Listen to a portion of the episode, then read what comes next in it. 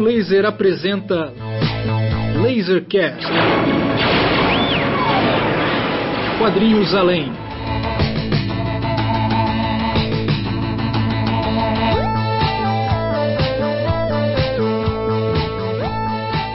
Olá a todos, bem-vindo novamente ao Lasercast. Hoje nós estamos aqui ah, com convidados muito especiais, discutindo aí um do- uma das partes mais importantes da indústria de quadrinhos e menos vista, menos ouvida por todos os Lasercasts e revistas especializadas, por todos os podcasts e revistas especializadas do Brasil e do mundo.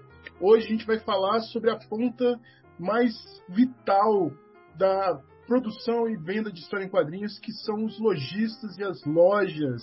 Né? Ah, quem é nosso ouvinte, quem é ouvinte do Lasercast, sabe que eu, que estou aqui falando com vocês, Lima Neto, sou, já fui um dos donos da Kingdom Comics, né? livraria de a, a gibiteria de quadrinhos de Brasília, né? a, Comic Shop de Brasília, durante muito tempo. Marcos Maciel, que está aqui comigo também, diretamente aí do Chile.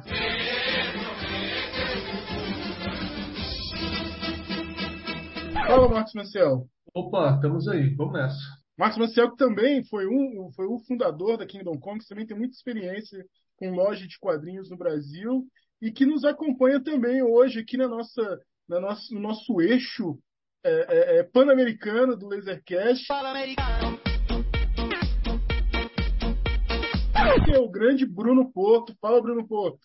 Boa noite, boa noite, bom dia. Desde Toronto, eu nunca tive loja de quadrinhos, mas desde pequenininho eu sempre quis ser jornaleiro. Bruno, a gente está super bem acompanhado hoje, né, Bruno? Você pode fazer uma apresentação aí. Quem que está com a gente hoje no Lasercast? Cara, eu não tinha nem roupa para vir nesse Lasercast aqui com as pessoas que estão com a gente. Eu vou começar com, falando, quer dizer, apresentando, chamando a Miti Taquetani, que é sócia, junto com, com o marido, né, com o Chico, da, da Itiban Comic Shop, em Curitiba, que existe desde 1989. Boa. Uma das primeiras comic shops, é uma pioneira nisso, e, e também é um nome muito importante né, na cena quadrinística brasileira. Ela integra o time da, da Bienal eh, de Quadrinhos de Curitiba há mais de cinco anos, não é isso, Miti? Boa noite, bem-vinda. Olá, Bruno. Boa noite. Obrigada pelo convite, Lasercast.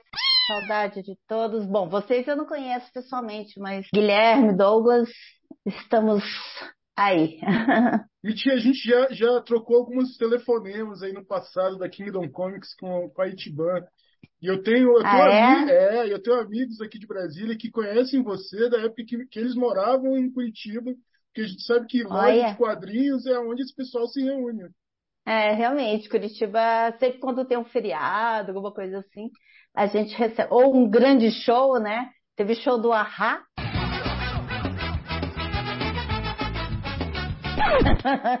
Um monte de roqueiro. Não vou citar nomes, um monte de roqueiro veio para Curitiba. É, é, são duas instituições famosas de Curitiba, né? A Itiban e a Miti. É, Não, é o X Montanha.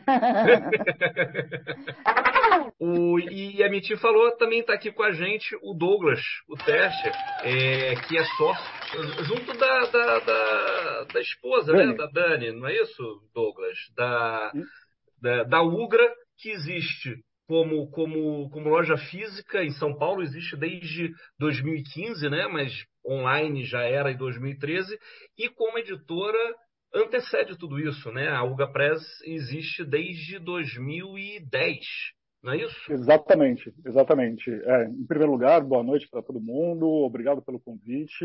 Uma honra, eu- posso dizer que é um sonho estar aqui, estou realizando um sonho de participar de um Lasercast hoje. Que merda. E, e é isso. A, a, a Ugra começou em 2010 ah, como um, um projeto. Na verdade, a gente precisava de um nome para um monte de coisa que a gente queria fazer. Aí a gente escolheu esse nome e ela foi se metamorfoseando de diversas formas até ela chegar nesse formato de hoje, que é site, loja física, editora, e a gente também está sempre envolvido na organização de eventos e tal.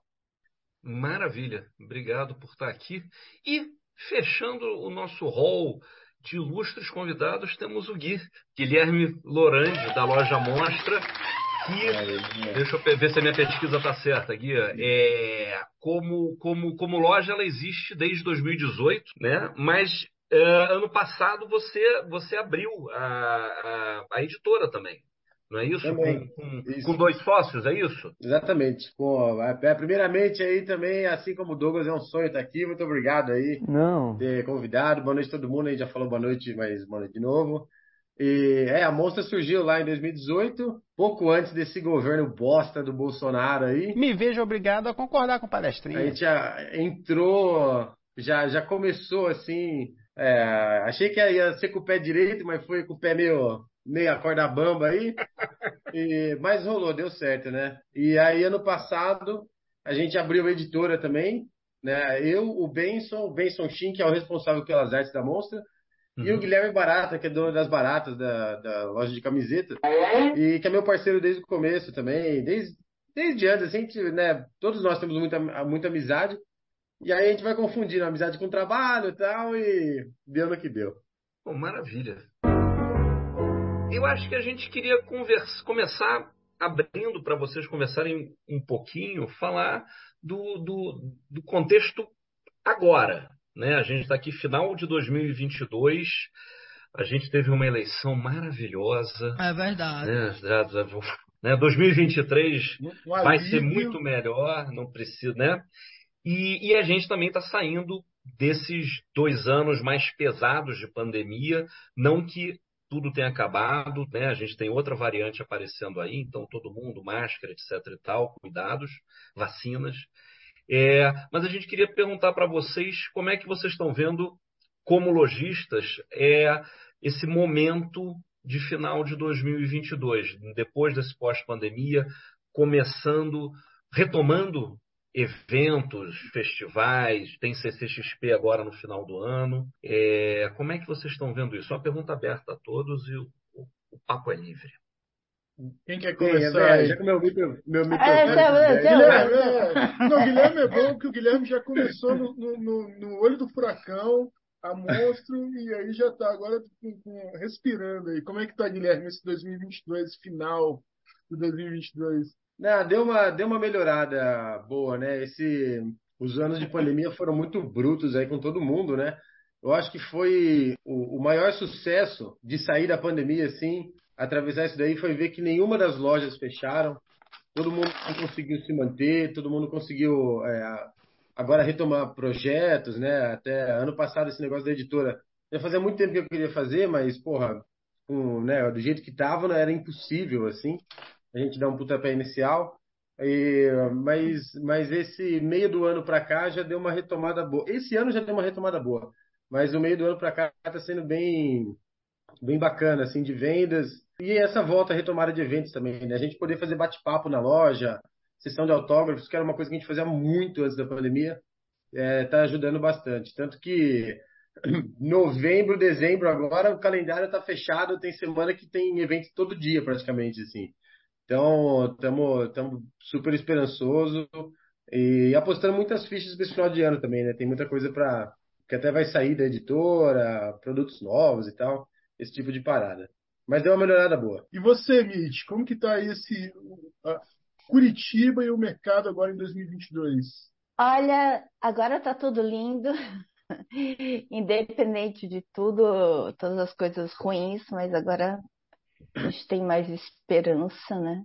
E os anos da pandemia para todo mundo foi difícil, para a gente também. A gente voltou, a gente teve auxílio, a gente entrou para um edital da Fundação Cultural, né, para conseguir uma, um apoio, isso nos ajudou, né? Só que é, esses empréstimos, depois que a gente fez durante a pandemia, a gente está correndo atrás agora, né?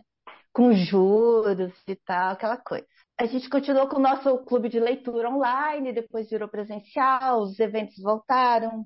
A gente viu todas essas feiras, gráficos, nossa, acumulou tudo no final do ano. A partir do FIC foi uma bola de neve, assim, maravilhosa, por sinal, né? A gente vê tanta gente publicando, acho que faltava isso, né? Esse respiro, esse contato, né? E a gente vai também, novembro e dezembro, cheio de eventos. Eu acabei de voltar de Jaraguá do Sul, né? é, Santa Catarina. E foi um evento maravilhoso, uma cidade nova, assim, eu vi o público bem, bem aberto, né, bem interessado é, em kit gay, em manifesto comunista, né, que é uma coisa até espantosa perto do que me falaram da região. Enfim, é, Itiban fez muito sucesso. É, eu levei, eu e minha amiga, a gente, por causa da greve dos caminhoneiros, a gente não sabia se ia chegar. A transportadora não sabia se entregar, então eu estava com tipo 30 caixas embaladas pela transportadora e tive que abrir todas as caixas e transformar em 10, que é o que cabia na, no carro da minha amiga, né, da Fernanda. Então foi foda. É sempre muito difícil, né? Eu acho que vocês que fazem eventos fora, né? Como levar uma loja, né, de 30 anos para um evento, né? Qual vai ser a curadoria? Então, ela veio só coisa assim, leve, tranquilo, né? Assim, é, e o público é, recebeu super bem, né? Apesar de todo mundo falar da, do público mais conservador, não, não. Sacaram na hora, os olhinhos brilharam, foi muito legal. E é uma esperança, né? Aquela região, eu fui lá e pá, estendi minha toalha vermelha. pois, bom, enfim, foi assim. Ah, e a gente continua, né? Continuamos. Sim, sim, ainda tem agora aí. Provocando. O final do ano e começar o ano novo com o pé direito e tudo que a gente merece, tudo que a gente passou. Uhum. Ô, Mitito, de, de, de, qualquer forma era uma feira do livro, de feira de livro, né? Não é o tipo de lugar que o, os eleitores do Bolsonaro frequentam, né? Mas eles ficam, é, como é que é? Eles comentam assim, mandam alguém sempre ir lá fiscalizar, né? Muito louco. Eu já participei de outras feiras que também, que mandaram eu virei assunto na rede de WhatsApp da cidade, mandaram gente para me vigiar, essas coisas. Gente. Enfim. Que coisa absurda. É, Mas como eu sou mais louca do que eles imaginam, eles ficaram desconcertados. Então... Não, houve, houve né, alguns anos atrás, no, no, no, Rio de Janeiro, na Bienal Internacional do Livro, aquela coisa horrorosa do Marcelo Crivella de tentar censurar o quadrinho do, do, do, do, dos Vingadores, dos novos Vingadores, por causa de um beijo gay e tal, e enfim. É, é. Né? Essa daí o Jorge me contou pessoalmente como é que foi essa, essa terrível experiência aí. Puta, o cara sofreu ali, tá maluco, mano. Levaram ele pra uma sala, foi meio bizarro, assim. Teve, teve, uma, teve, teve uma coisa que a Mitty falou, que é a, da questão do empréstimo. Como é que aí em São Paulo teve algum tipo de ajuda governamental para os lojistas, para lojistas de maneira geral, livrarias, etc. tal? Houve? Cara, não. Assim, na, na verdade, assim, houve muita propaganda, né? Mas uhum. o acesso era muito difícil. Né? O, o, o que acontece é que a, a gente entendeu que livraria, não sei se o, se o Guilherme chegou a, a procurar alguma linha de crédito, alguma coisa assim, mas é, o que a gente entendeu é que livraria é meio que entendida como um negócio de risco, assim, sabe? Então, quando você começa a, a levantar documentação para pedir um, uma linha de crédito, alguma coisa assim, né, é, eles pedem para ver se você, enfim, como é que está a situação da, da, é, da livraria, se você deve alguma coisa, não sei o que e tal a gente estava com tudo em ordem, assim, tipo, tudo em dia, não tinha um, um cisco ali fora do lugar no, no na, na, nossa documentação. E mesmo assim foi negado, entendeu? Uh, no final, para nossa sorte, né, porque teve um momento ali realmente da, é, da pandemia que, quando a coisa uh, começou a prolongar demais e a gente olhava para frente não, não conseguia enxergar um fim para aquilo, não, não conseguia mensurar quanto tempo mais a gente ficaria naquela situação. E aí eu precisei, bom, como a gente não conseguiu linha de crédito, precisei passar o chapéu na família ali, assim, né? Chegar ali para a galera que tinha mais grana e falar, ó, gente, né? É, é isso para eu garantir o meu ponto, para né, ter uma, uma segurança ali, assim, né? Poder honrar os pagamentos, enfim, tudo isso. Para nossa sorte, a coisa se resolveu dessa forma, né? Porque linha de crédito, no final, assim, depois, quando houve uma retomada do comércio, uh, ele não retomou, não é que a gente automaticamente voltou para o ponto que a gente estava antes da pandemia. Demorou alguns um, um tempo, assim, né? Então, se eu já tivesse que começar a pagar com juros, com não sei o quê, uhum. porra, é, é meio insano, assim, né? É, eu acho que teve um lance aí na, na, na, pandemia que foi muito mal planejado, né? É, é, eu acho que todo mundo aqui concorda que realmente precisava fechar o comércio, não tinha uma outra alternativa naquele momento. Né? Mas é, você simplesmente falar fecha o comércio e sabe o, o, que o Dória sempre falava a economia a gente vê depois que o Bolsonaro acabou até depois se apropriando disso meio que para falar ah, tá vendo né a economia só não melhorou porque o Dória não sei o quê é, uhum. de fato a, é uma frase de efeito soa bonito né você falar ah, a economia a gente vê depois agora a gente tem que cuidar das nossas vidas e tal mas se o Estado né, não, não, não, não dá algum suporte para fazer isso, acontece o que acabou acontecendo de fato. Né? Na galeria onde a Ugra tem a loja, a, a galeria estava com 100% de ocupação antes da pandemia. Quando o comércio reabriu, ela estava com menos de 40%. Então, assim, mais da metade das lojas não sobreviveram. Uhum. Né?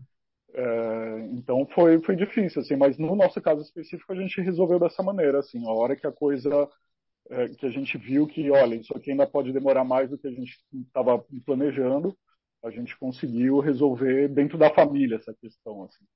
Deixa, deixa, deixa eu perguntar um, uma, uma outra coisa, um outro aspecto da pandemia em cima da, da, das lojas.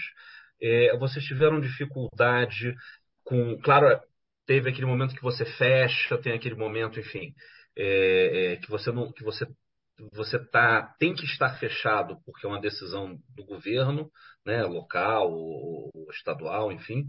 É, mas vocês tiveram também problemas com uh, produtos novos, quer dizer, problema de, de entrega, problema de produção, né? Porque eu estava, eu, eu, durante a pandemia eu estava morando fora do Brasil, eu estou morando fora do Brasil, mas eu estava na Holanda e acompanhando muito o, o, mercado estadunidense, que é uma outra dinâmica, mas você teve isso com as distribuidoras das comic shops na América do Norte, você teve problema de distribuição, você teve problema é, de, de, produção, né? E aí, como você não, não, não vai continuar produzindo um negócio que não tem como, ter, como ser escoado, né? é, você parava. Então eles também tiveram esse problema. E na Europa a gente também teve é, alguma coisa com problema de, de, entrega de produtos, de livros, de revistas, etc. Vocês sentiram isso durante a pandemia, assim, de uma maneira é, forte ou de uma maneira é, relevante? Olha, para falar real, Uh, lógico, aquele primeiro mês, assim, todo que pegou todo mundo de surpresa, tudo, tudo, deu uma atrasada de um mês, assim, né? Vamos dizer. Os lançamentos lá da Veneta, do Pipoca, da Nemo, tudo deu uma atrasada. Mas, na época, eu tinha cota de banca na loja. Então, a cota de banca é, é tipo essa distribuição que era de NAP, hoje é Branca Leone, que todo dia você recebe um, né, um volume com gibis e tal, e todo dia você tem que devolver o que não vendeu do mês passado, né? Uh, os caras não pararam, não pararam, não, tanto que na época eu, eu, conversava com o maluco que me entregava assim por zap, falei, e aí, vocês vão parar? Ele falou, não, mano, não tem como parar, a gente já é, forçou aqui, mas os caras não vão deixar a gente parar, não, não, vai parar a banca, não sei o quê. Então isso não parou. E, e aí eu tinha que vir todo dia para fazer esses pacotes, né?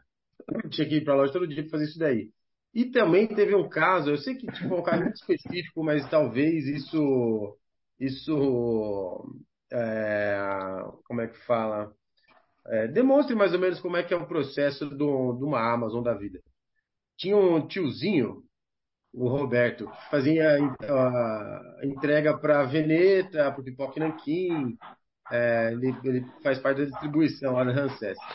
E aí teve um dia que ele colou, que nos primeiros 10 dias da, da, da, pandemia eu dormi na loja, porque eu não sabia se eu estava infectado ou não, aí eu ficava dormindo aqui, tomando banho na, na pia, tá ligado? Pra sei lá, né, não ir pra casa e passar pra minha avó, assim. E aí eu lembro que o, o Roberto, o Roberto tem uns, sei lá, 70 anos quase, ele vem entregar umas caixas. Aí eu falei, caralho, mano, você é velho, tio, por que, que você não parou, mano? Aí ele falou assim, ó, Amazon não para, tem que entregar lá. Aí, puta, na hora que ele foi embora, mano, me deu uma crise de choro, tá ligado? Que eu falei, porra, imagina se esse velho morre porque ele teve que entregar lá pra Amazon. Por mim, é que se foda, mano. Deixa essa porra desses gibi, depois você entrega. Foda-se, tá ligado? E, e aí eu, nossa, eu fiquei assim muito abalado, porque é uma, é uma máquina de moer gente o negócio quase literalmente, assim, né? É, sei lá, o cara, o cara precisa trabalhar, todo mundo precisa trabalhar, né? Vamos, vamos ser sinceros, todo mundo precisa trabalhar, mas tipo, a que custos, né? E isso daí eu fiquei muito, muito chocado. Mas. Não, e na, na Amazon gringa teve o, o choveu o caso de, de é, o, o, lance da Covid pegou pesado, assim, né? Tipo, porque os caras realmente não pararam. Uhum. Né? É, teve um, um, um, eu não lembro dados agora, assim, mas era uma coisa bem assustadora, assim, o, o nível de, de, de, a quantidade de funcionários infectados e a Amazon tipo, ah morreu, contrata o outro, sabe, tipo, todo é, porque é, mesmo, né? É descartável, né? Uma coisa muito e aí eu acho que isso tem uma, uma grande diferença é, uh, ah, para o nosso mercado, assim, porque, lógico, no final tudo é negócio, tudo, né, a gente tem que pagar as contas e fazer a coisa andar. Mas a gente é gente, né? A gente não, não lida com. A gente não é uma planilha, né? A gente não, não vê um, o gibi do Gerlach que fala, puta, não, esse daqui ele tá na curva A essa semana, só que eu sei que é um produto que daqui duas, três semanas ele já vai para uma curva B e não sei. Não, você, cada um, né? A gente sabe mais ou menos como é que funciona a, a parada, mas com coração. Então, porra, o que, o, o, o que eu pude fazer, assim, é, para evitar contato e o cara era quatro, eu fiz de qualquer jeito, porque, sei lá, a sorte também é que o pessoal lá que, que é dono do prédio da, da loja Mon são muito gente boa. A gente conversou, é, tudo foi negociado. É, qualquer continha que puta atrasava um dia, falava, ó, oh, não, aguenta aí, não, relaxa, pô, semana que vem você paga tal. É, a gente consegue trazer para um, um âmbito mais pessoal essa parte, né? Mas, mas tem jogo, tem brasileiro tem jogo de cintura, né? Tem jogo de cintura, exato. Agora, esse tipo de empresa que é que é um conglomerado gigantesco, é, foda-se, mano. Os caras não querem saber se hoje você tem prova na faculdade, você tem que sair mais cedo, ou se seu filho tá doente, ou é aniversário dele, sei lá. É meio bizarro, assim. Não, não, não. Só, só ia complementar que eu acho que assim, teve o. Quando, quando começou mesmo a pandemia, assim, é... todo mundo foi mais ou menos pego de surpresa, né? A gente estava vendo a coisa chegando do exterior para cá e tal, assim mas era uma situação inédita para todos nós, assim, né? Então, uhum. uh, eu lembro que quando fechou o comércio em São Paulo, uh, uh, o Dória anunciou que o comércio ficaria fechado por 15 dias. Né? E, obviamente, você não, você não soluciona um, uma pandemia, um, um, você não dá cabo de um vírus em 15 dias. Isso, obviamente, era uma coisa que não, não, não, não aconteceria. Ele estava ali tentando não criar uma situação de um pânico maior, alguma coisa assim. É, mas as editoras, eu acho que elas reagiram de maneiras diferentes, né? Então, com o tempo teve, teve editora que, que, meio que parece que enfiou o pé no acelerador e falou, bom, foda-se, vou lançar tudo que está planejado aqui, vamos embora.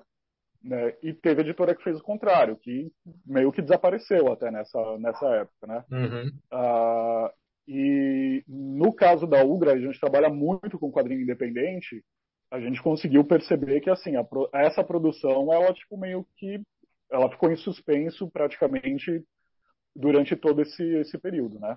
Uh, saiu uma coisa aqui, outra ali, né? Mais coisas que eram de edital ou um catarse, alguma coisa assim. Uhum. Mas deu uma esfriada boa, né? É... Porque não, não tinha os eventos, enfim, né? Tem toda essa, essa questão que é muito específica dessa, dessa produção, né? Uh, e, e, isso me deixou bastante preocupado, porque a gente vinha uh, de anos muito bons na produção de quadrinho brasileiro, e a produção de quadrinho brasileiro ela é majoritariamente o quadrinho independente, quando a gente fala de quadrinho brasileiro, né? Uh, e, e, eu tinha medo de que isso fosse meio que dar uma. É, sei lá, que a gente não conseguisse retomar isso depois, né? Uh, mas eu acho que sim, eu acho que a gente está conseguindo. É, não, eu ia perguntar para Mitch se, se, se, como é que foi aí em Curitiba, se a situação também, se você sentiu isso né? até mesmo dentro desse, desse, desses exemplos agora que o Douglas falou, uma, uma, uma retenção dos independentes, mas, enfim, as grandes estruturas, as grandes editoras, se elas continuaram. Uhum. Sim. O que eu vi, assim, é, ao contrário do, do, Douglas e do Guilherme, a gente não tinha um site que funcionava, né? A gente tinha um site e a gente não, não dava bola. Aí a gente teve que falar, puta merda, mano, vou ter que fazer um site agora. Porque a gente não podia abrir, e como em todas as cidades, em todos os estados, não existia uma, uma sincronia, né?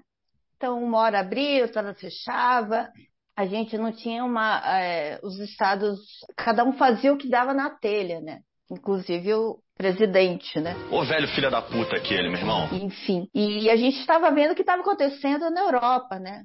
Lojas fechando, muito tempo. Então a gente já sabia o que, que vinha pela frente, né? E eu gostava de ver, né, como foram é, se adequando às regras, né? No caso das livrarias, né, eu vi que na França elas foram consideradas essenciais, né? essenciais para a população, para o cidadão ficarem abertas, mas não, claro, não, sem as pessoas entrarem. Então eu via o, o, proprietário bem na porta, com plástico, com algo, né, protegendo, com máscara, álcool gel, entregando os livros, entregando, os quadrinhos. A Itiban teve que ficar, é, tentar fazer um site, né? A gente ficou, vamos copiar alguma coisa, vamos ver um provedor, fizemos tal. E ficamos esperando, né? Porque é impossível vender quadrinho é, assim, né? Ter uma vida online do nada, né? E nosso público sempre foi muito presencial, de ir e tal. Então a gente perdeu isso, né? A gente perdeu o que pra gente era, era o mais regular, né? Uh, e tivemos que ensinar os nossos leitores a usar a internet, né? E a gente mesmo não sabia, né? Aí a gente fez uma, uma promoção, né? Que eu acho que foi mais uma coisa de enxugar gelo mesmo, né? A gente deu um desconto maluco. A gente falou, olha, um domingo a gente falou, não vai, a gente não vai conseguir pagar as contas, não vamos conseguir sobreviver assim estava bem baixo astral, a Tami, minha filha, também ajudava, a Yasmin e tal, mas estava super foda. Aí eu fiz almoço, almoçamos e tal, eu falei, ah, vou fazer uma promoção aqui no domingo.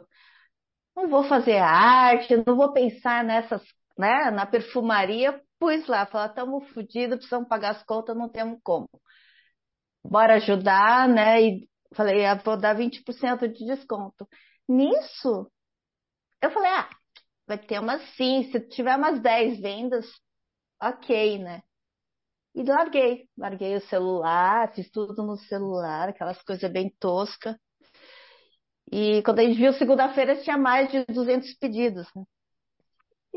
Então foi um chamado assim, né? Muito foda, né? Eu falei, meu Deus, meu Deus. Aí eu falei, meu Deus, vamos ter que comprar papel, durex, né? e chamamos, né?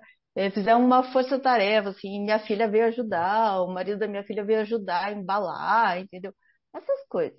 Foi uma correria. Ficamos uma semana, quase duas semanas embalando e enviando material. Só que, assim como em qualquer, eu penso isso, que é uma constância, né?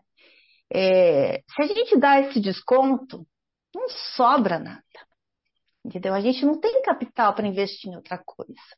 Então, quando, por exemplo, agora voltando para o presente, semana da Feira da USP, uhum. minhas vendas caíram assim, foram para o chinelo, assim. Entendeu?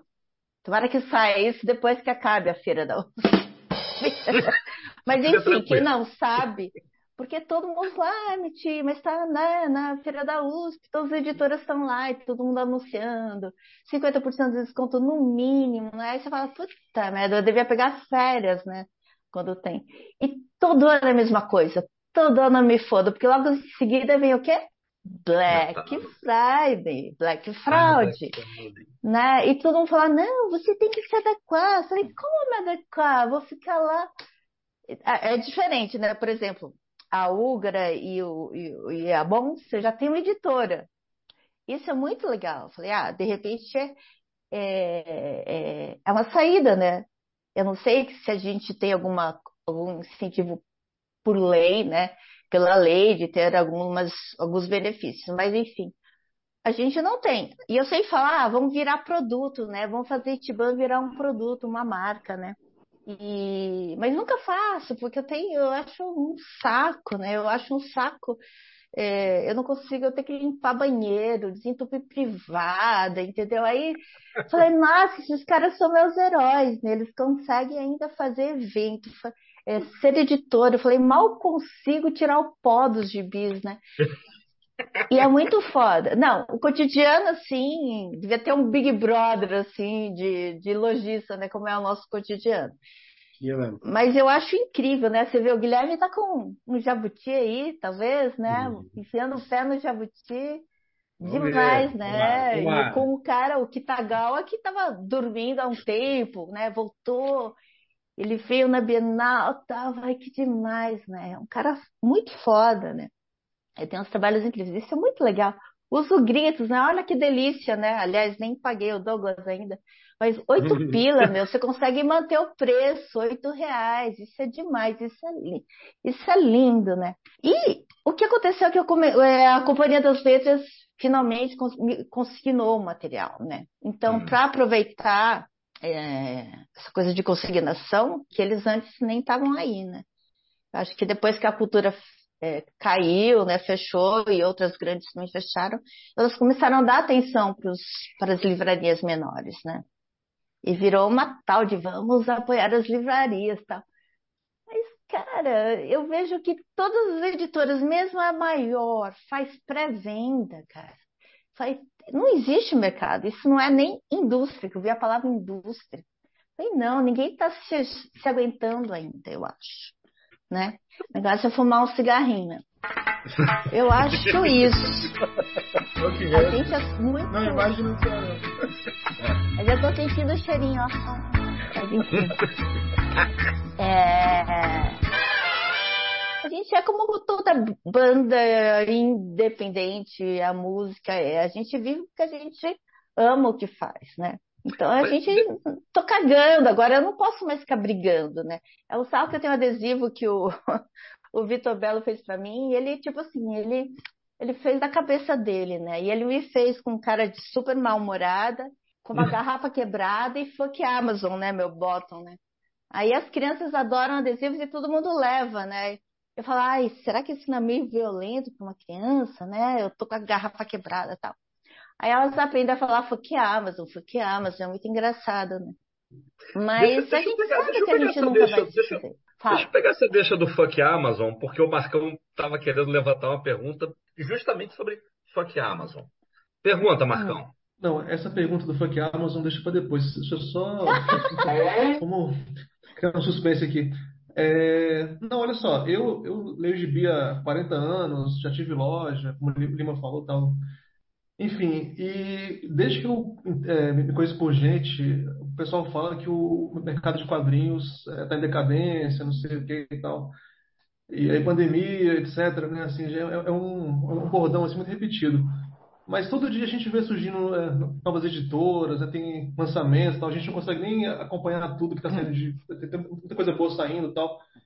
Então, assim, é, eu queria entender isso. É, o mercado de quadrinhos, ele é decadente ou ele é pujante? Não, não é decadente. Eu digo as formas de comercializar, né? A gente está caminhando para o quê? Para um domínio total da Amazon, como ela é sócia de todo mundo, e, a, e o Catarse, né? Esse é o futuro que eu vejo, né? Eles estão tirando o intermediário, que é a gente, o lojista, o atravessador, né?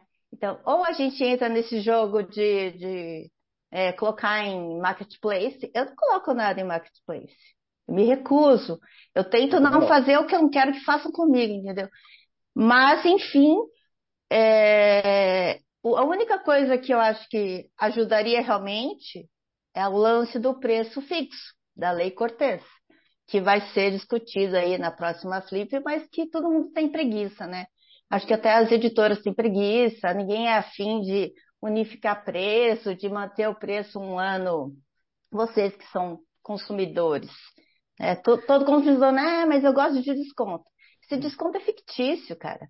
Se, a, se todo mundo trabalhar ao mesmo preço, você não tem que comprar. Porque aí é o capitalismo, né?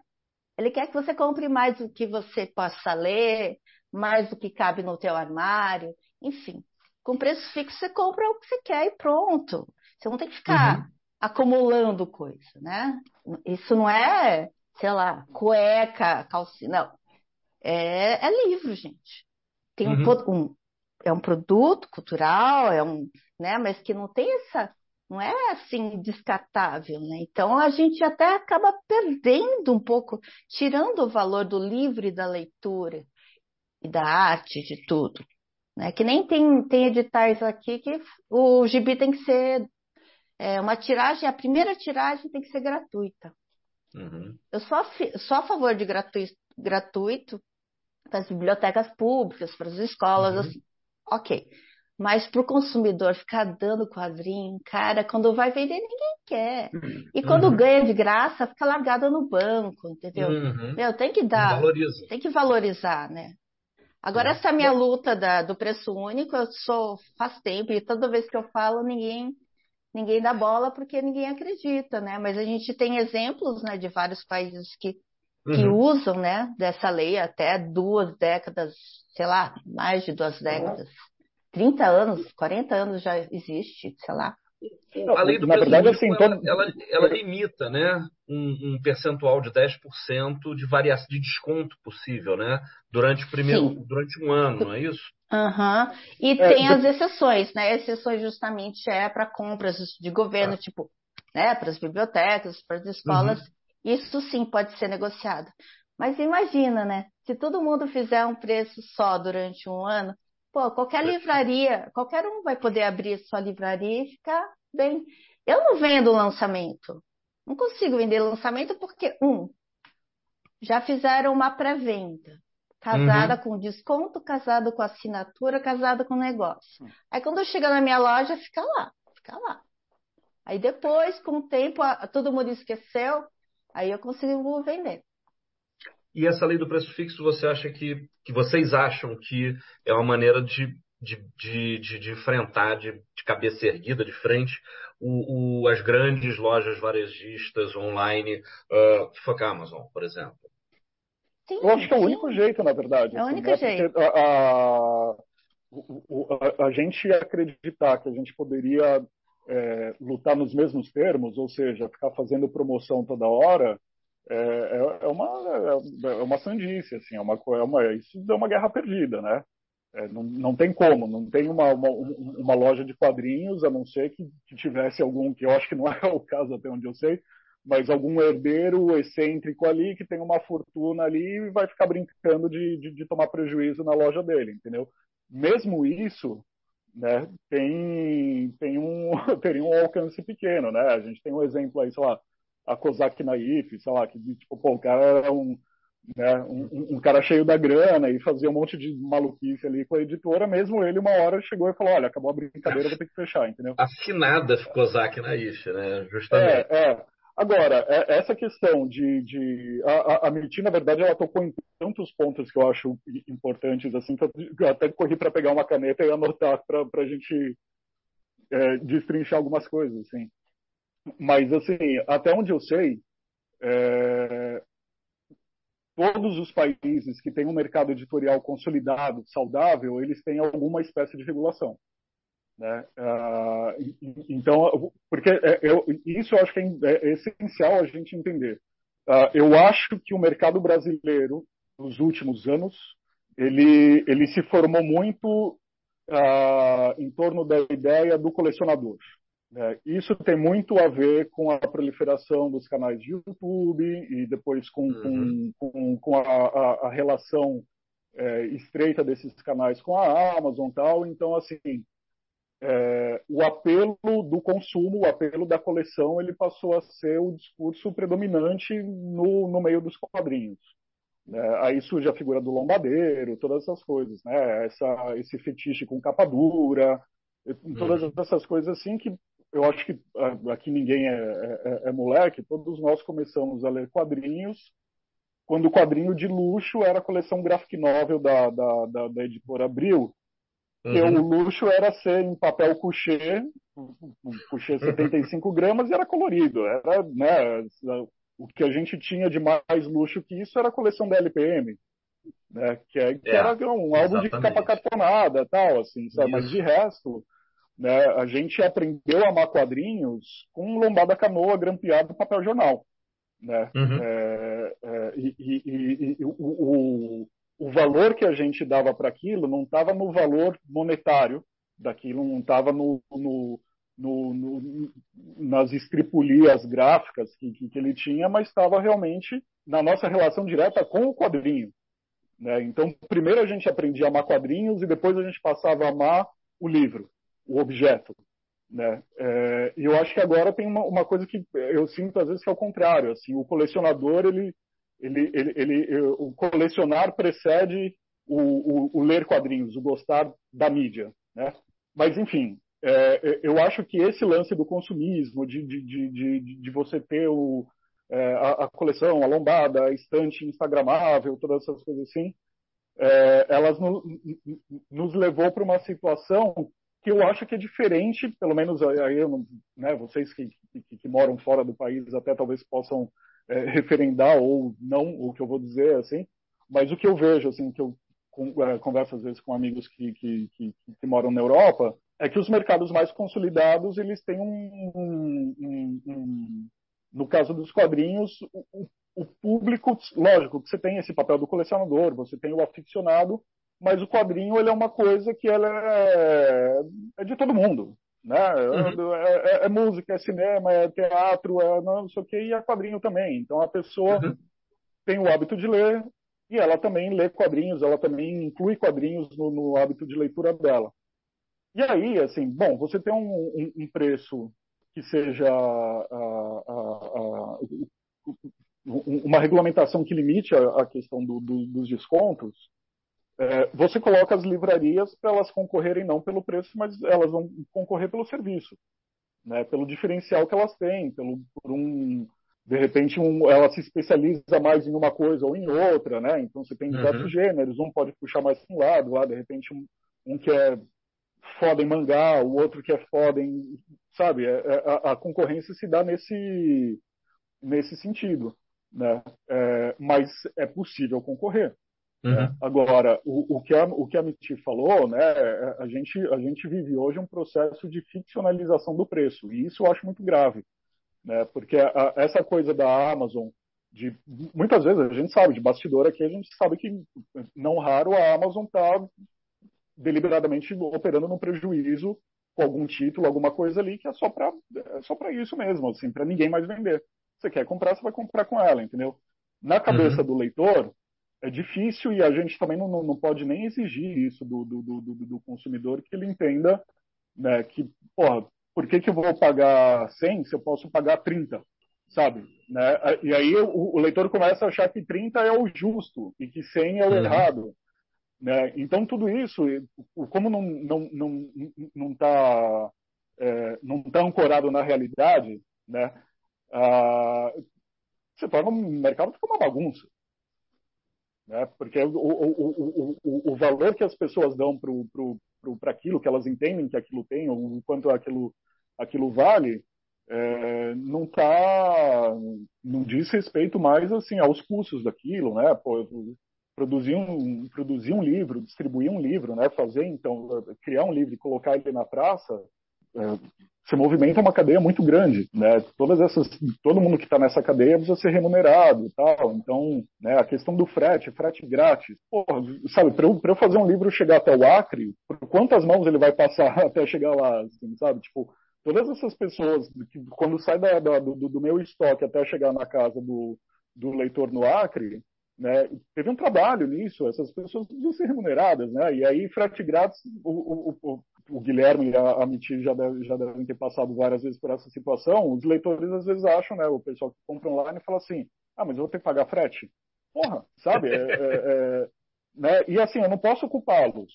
Né? Se você Sim. tem um, um, outro ali que está toda hora falando frete grátis, frete grátis, frete grátis, o cara começa a achar que pagar frete é, um, é uma idiotice. Se ele está pagando frete, ele está sendo enganado de alguma maneira, entendeu? Né? E, e, e, de novo, isso é, é, isso é uma ficção, entendeu? Uhum. É, isso não é uma coisa que tem que é, né, o, na empresa do Jeff Bezos, que o cara pode ah, perder um trilhão em valor de mercado, sabe? Que eu vi a, a, a notícia esses dias, né, e vida que segue, o cara tá ali aberto, sabe? Tipo, é, tudo bem, né? O cara pode ficar fazendo esse tipo de brincadeira, né? Mas para nós mortais não é assim que as coisas funcionam. Né? E eu não acho que é assim, ah, então tudo bem, então azar o de vocês, né? Porque daí eu acho que tem uma outra questão também que depois a gente é, poderia até entrar, que é assim, por que existimos? Né? Eu, eu, eu cheguei a conversar com o Guilherme, né, na, na, no, na pandemia e tal, que era muito isso, assim, sabe? Se um dia eu olhar para o trabalho que eu faço e achar que ele ficou obsoleto ou que ele não faz mais sentido, eu paro. Não tem problema nenhum. Se eu falar assim, bom, é, isso aqui não, não tem por que fazer isso.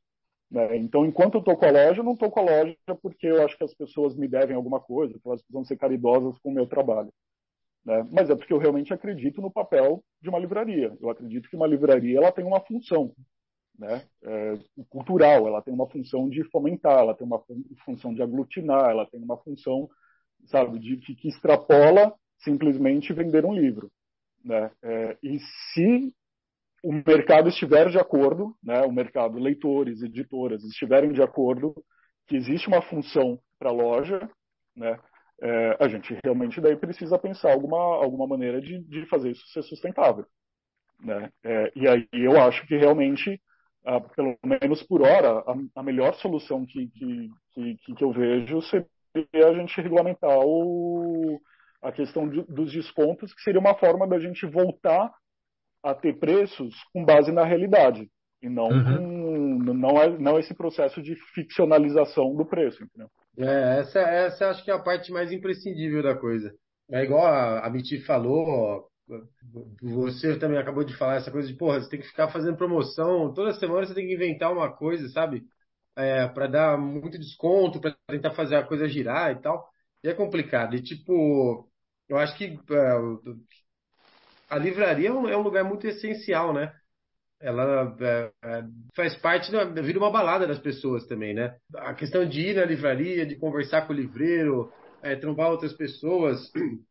Por isso que eu tento fazer da monstra sempre uma uma experiência diferente, assim, né? De ter ó, a geladeira com a breja monstra, com o logo da monstra, para a pessoa chegar e tipo, esse é um lugar de fantasia. Esse lugar é tipo assim, ele existe, mas ele não existe, sabe? Assim como tudo, né?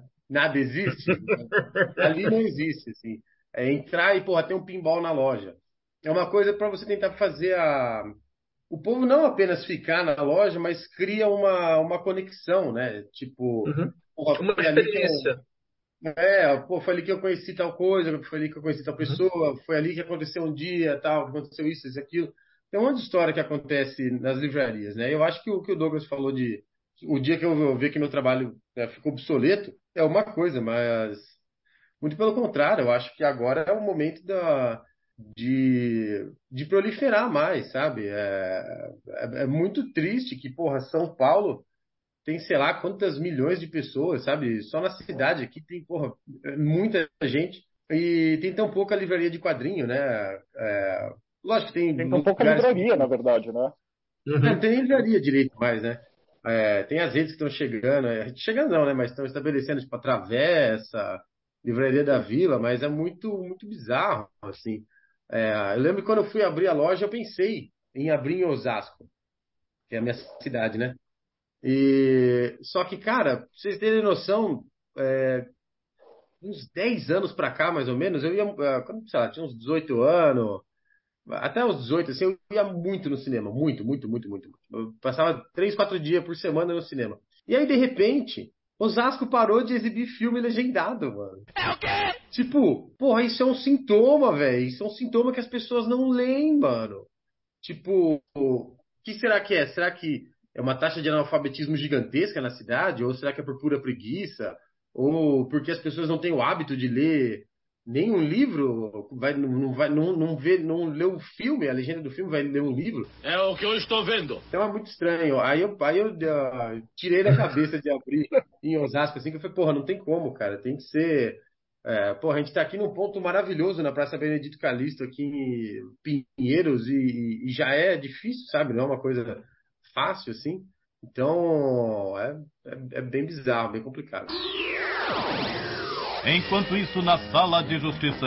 Deixa eu pegar um, uma coisa que o Douglas é, levantou, junto da questão do preço, que é a questão do mercado no Brasil é, se dirigir um pouco, se dirigir em, em grande parte ao colecionador. Né? E aí a gente tem toda essa figura do, do, do lombadeiro, você tem a questão do, do, do feitiço, do colecionismo. Né? E aí um pouco também aquilo que você estava falando, que em, por exemplo, na Europa, em vários países da Europa, você tem essa questão do, do, do livro num seu nicho, num, dos quadrinhos num seu nicho, num seu segmento. É uma, uma coisa que é, que é consumida por todo mundo de acordo com o interesse, com faixa etária, com gênero e tudo mais. É, no Brasil, a gente percebe que eu vou usar um termo bastante de forma bastante é, é, grosseira, né? uma gourmetização do mercado de quadrinhos, no sentido de, claro, as bancas acabaram, você não tem mais o gibi, você passa a ter álbuns, livros, graphic novels, etc. e tal. E aí, dentro de um determinado é, é, gênero, que, sei lá, no caso dos super-heróis, você está acabando com o gibi nos Estados Unidos, não é muito diferente disso, e que você depois junta tudo isso nos encadernados de capa dura gigantesca. Mas no Brasil a gente passa a ter um pouco isso, né? Quer dizer, qualquer livro ele é a gente se existe uma ditadura, ela é a ditadura da capa dura, né? Todo mundo quer fazer livro em capa dura, as editoras estão fazendo em capa dura. E aí a gente tem uma questão que a gente conversa com, com autores independentes, eles falam, cara, a gente vende em feira, em boa parte, né, em eventos. Então, ficar carregando uma capa dura, primeiro é uma coisa muito pesada para a gente, depois é um custo. Né? Eu estava conversando essa semana com uma quadrinista que está preparando um, um lançamento para a CCXP. Ela está falando, a capa dura encarece em 30% meu gibi. Né? É, como é que vocês, lojistas, veem essa questão? A capa dura ou o livro mais caro, mais com, com, com valor, às vezes, inacessível para o bolso de, de boa parte da população, ele, como é que ele funciona no, no, ponto de venda de vocês? Né? Ele é mais durável, ele facilita por ser livraria, porque do lado do, das feiras o cara sai carregando com aquela, né, com aquela dor na lombar de, de carregar livro para dedéu. Como é que vocês veem isso? Cara, eu, eu sinceramente, eu, eu, eu, abertamente faço uma campanha contra a capa dura. Assim, não contra toda capa dura. Assim, eu acho que capa dura tem o seu momento, ela tem o seu, uhum. seu uso específico, assim, né? Mas é, não sei se alguém coleciona LP aqui, uh, mas o, o, o, equivalente da, da capa dura no, no, LP é a capa gatefold, né? Imagina uhum. se qualquer disco fosse aquela capa dupla, não sei o que, tá, não faz sentido, assim, sabe? Tipo, isso aí é um, é um modismo, né? Uh, de, tem, tem muito a ver assim com, com, com uh, aí eu tô, uh, não estou emitindo juízo de valor, mas é, é uma, uma, questão que eu acho que todo mundo aqui sabe. Assim, isso tem muito a ver com, com o fenômeno das editoras barra canal de YouTube e tal, que começaram uhum. a, a popularizar esse formato. Deu certo para elas e aí o mercado inteiro achou que isso daria certo para todo mundo, né? Então acabou sendo uma coisa é, que por um tempo eu ouvia de editores eles falando, ah, mas o público quer a capa dura. Né? É, não sei. Né? Aí, de novo, né? antes da gente começar a gravar, eu falei né, o, o que todo lojista é um pouco psicólogo. O que eu ouço do, do, do, dos clientes uhum. lá na Ugra está é, bem longe de ser uma unanimidade a opinião sobre capa dura. Assim. Tem muito cliente que fala, porra, eu, eu preferia comprar uma capa, o que esse ou aquele quadrinho, um quadrinho que não é mega especial, de um autor, não sei o quê, ou que é aquela, sabe, o livro definitivo daquele grande autor, pode ser capa cartonada uhum. e, e, e, o, e, o, leitor é, preferiria poder comprar mais títulos, entendeu? Uhum. A, a Veneta, esse ano, é, eu não sei se foi pensado, né, se foi uma, uma decisão do Rogério ali, se foi realmente uma experiência que ele fez, mas a Veneta veio de uma sequência de lançar vários títulos em capa dura e esse ano eles colocaram alguns, alguns livros de capa cartonada no, no mercado, né? Entre eles, por exemplo, o, o Diário de Nova York da da da, da, da Julia Doucet, que não é uma autora super conhecida no Brasil e que pelo menos lá na Ugra a gente vendeu super bem, assim, sabe? Porque, porra, o preço dele estava ótimo, né? Então as pessoas arriscam, né? É, é, é, é me parece, a, a, coisa fica muito maluca na minha cabeça quando a gente pensa que, assim, a gente está num país é, fudido, a gente está saindo de uma situação, esperamos estar saindo, né, na, na, verdade, de uma situação econômica é, muito uh, tensa, né? Mas assim, até agora as pessoas não estão com dinheiro sobrando no bolso, certo? O mercado é pequeno, o número de editoras e de títulos aumentou exponencialmente. Né? Dentro desse cenário, eu acho que qualquer pessoa falaria qual que é a, a, solução. A solução é fazer quadrinho barato. Não, foi todo mundo fazer quadrinho de luxo. Eu acho meio, eu acho uma decisão, de novo, meio irracional, assim, né? Uhum. É, eu Bom, aí eu não sei, também tem, tem uma questão pessoal, assim, eu não, eu, eu não gosto muito do, do, do, manuseio da capa dura, assim, sabe? Eu acho ele meio incômodo para ler, eu fico também, aí eu fico meio uhum. aflito, sabe, de, é, ele danifica mais fácil, qualquer coisa ele já fica com uma maquininha é, é, ali machucada, não sei o que e tal, então eu também não sou muito fã da, da coisa em si. É, ergonomicamente, o livro capa dura é muito pior de ler, assim, né? Ele é chato, não é uma coisa que é gostosa de você manusear é. tal. Ele, ele acaba virando, de novo, né? É, é, aquilo que eu estava falando sobre o, cole, o, o, colecionador, que ele é, ele é antes um colecionador do que um leitor, sabe? Uhum. Uh, ah, para esse público talvez tenha um apelo, mas eu acho que para quem lê mesmo, para quem gosta de sentar e ler e tá sempre com Porra, mas se abrir a minha mochila, tem sempre pelo menos uns quatro gibis ali, assim, porque pra onde eu vou, eu vou levar um monte, assim, sabe? Mas eu não, o ah, escapadura não sai de casa. Um, um ônibus desse de 400 e não sei quantas páginas, pelo amor de Deus. Ah, pois é, pois é. Né? Você levar pro banheiro. Formato bom, formato bom de gibi é esse formato aqui, ó, revistinha, que você amassa, você você dobra assim para ler, é uma maravilha, eu adoro, cara. Sim, né? Mas, é, é, é, mas pro dia a dia é isso, né? Assim, sabe? É, e aí, é. lógico, vai ter aquele lançamento que é especial, que é uma coisa assim, tal, que justifica, Sim. é bacana, entendeu? Mas eu acho que é um negócio. Uma pergunta interessante. Quem é esse leitor que eles estão pesquisando? Porque a, a, experiência que eu tenho de loja, assim, a Kindle, ela trabalhava com importado importado da Devir, né, nos anos 90, começo dos anos 2000, assim. Então a gente tinha essa coisa de, de pedir revista importada e só pedia capa dura quem estava com grana e porque era um gibi que o cara queria ter mesmo para guardar, na, não ia nem ler, ia botar na, na, parede, sacou? Então você não tinha essa coisa de comprar capa dura. É, mas, mas tinha essa coisa da capa dura ser essa coisa da revista premium, assim, não necessariamente que ela vai ser lida. Né? E, uhum. Quem é essa pessoa que hoje em dia eles foram perguntar e preferiram capa dura? Assim, não, não, faz sentido. Não, acho que tem, ah. tem certas, certas paradas assim, né? É, que nem o Douglas, eu também não sou muito a favor de tudo ser capa dura, sabe? É, eu acho que uma coisa ou outra é bacana, é interessante. Igual, ano que vem a gente vai lançar o sistema do Peter Cooper. E, oh. e aí, tipo, tá tendo uma uma puta discussão na editora agora se a gente vai para um capa dura ou para um capa mole. Porque é um gibi sem texto. Vai, Corinthians. É um gibi sem texto, é um gibi que, porra, a pessoa que é mais.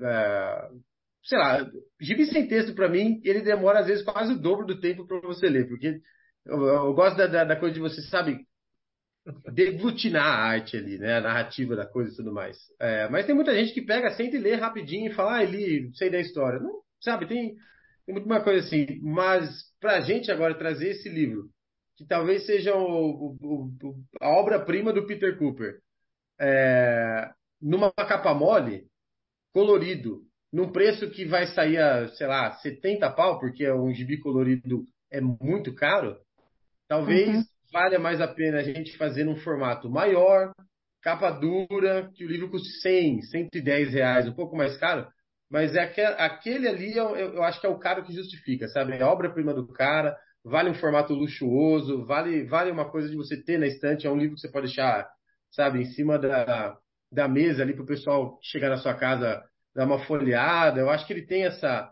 essa coisa. Agora, uma coisa que eu sou contra é, é essa coisa de tudo ser capa dura, sabe? tudo. É, esses Tem que ter uma encadernados. justificativa, né? É, tem uma justificativa. Eu acho que até. ah, É que Tem que quando a ter. gente fala Marvel, Panini, assim, já vai para um. Já vai para esse escopo do tipo, é uma empresa pensada também é, já nessa coisa da Amazon, do site deles e tudo mais. E eles, quer queira, quer não, é, são muitas vezes a porta de entrada, assim, né, de muita gente no quadrinho. É, eu, eu sou, eu sou super a favor, quando o pessoal fala, ah, e o ônibus? Ah, o ônibus é caro. Eu sei que é caro, mas eu sou a favor do ônibus, tá ligado? Eu acho da hora você ter a mulher Hulk do John Barney num volume só, sabe? Um- esse tipo de parada. Eu acho legal, assim. Porque Mas esse é o disco, esse é o disco gatefold, assim. Esse é um negócio que é bacana você ter. Mas eu acho que Não, mas você- olha a pergunta, olha a pergunta. Você lê? Ah, puta, eu leio, cara. É muito difícil de ler.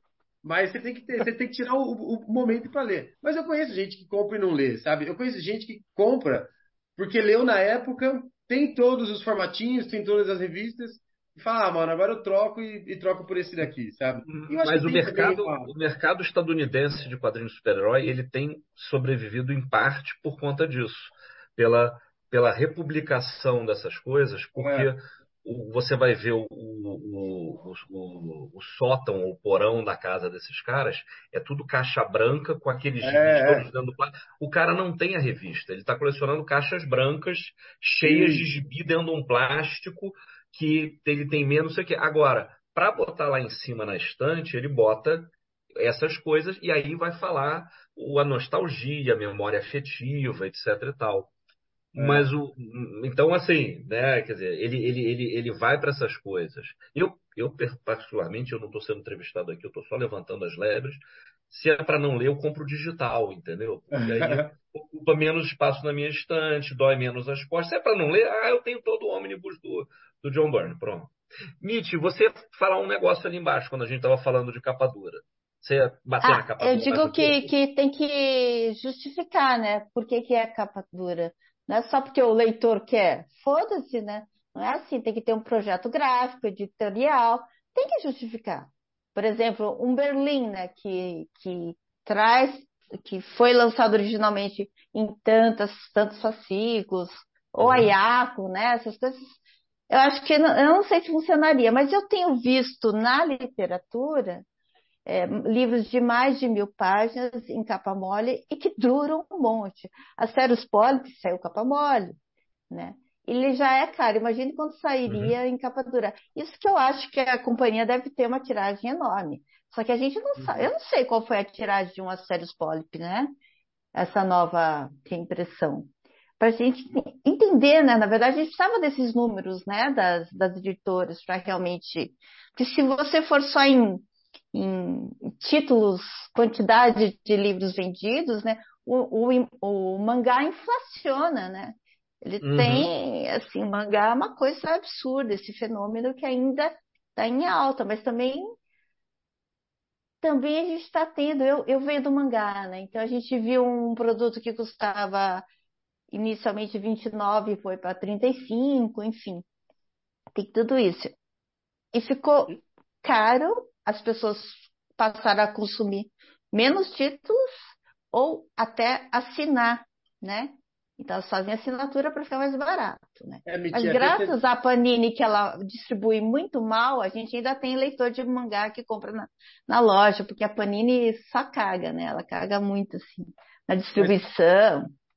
Foi interessante você puxar essa do mangá, porque tem isso, né? Você vê que é, tem ó, o mangá tem certos é, carros-chefes, né? O Chainsaw Man, é o, o Demon Slayer e tal. Só que para Panini conseguir essas licenças, eles têm que licenciar um monte de tranqueiras junto, assim, né? Uns mangá mais lá do B, C. E aí, esse que é o duro, porque esses outros mangás, a galera não consegue levar junto, porque ah, o, o gibi já tá 35 pau, mano. 35 Caro conto pra caramba. E aí a pessoa acompanha, vão sei lá, meia dúzia por mês, cinco, cinco mangás por mês. Ela Uhum. não vai abrir, sabe, de comprar um pra pegar outro que ela nem sabe, assim. Agora, se o negócio fosse 20 e pouco, 25, vamos dizer, com certeza a pe- a pessoa estaria mais aberta a gastar com outro, conhecer outro tipo de, de, de mangá, É. ou outra leitura, assim, né? E aí fica esse monte de Uhum. encalhe, esse monte de coisa aí. E mangá é muito bizarro, né? aqui eu tinha uma estante de mangá. Hum. Agora eu já tô, tipo, matando, fazendo liquidação de super-herói pra jogar o mangá pra prateleira de super-herói, assim, porque não para de aumentar, é muita coisa. Nossa, o mangá é muito, é muito. É muito, muito título. Eu só queria lembrar, voltando bem para trás, quando o Douglas estava falando, que eu esqueci, a lei Lang, né, que é lá na França, é de 81, Uhum. 1981, 40 anos, mais de 40 anos, né? E eles tinham 5%, era o máximo de desconto, né? E 9% para as bibliotecas e coletivos.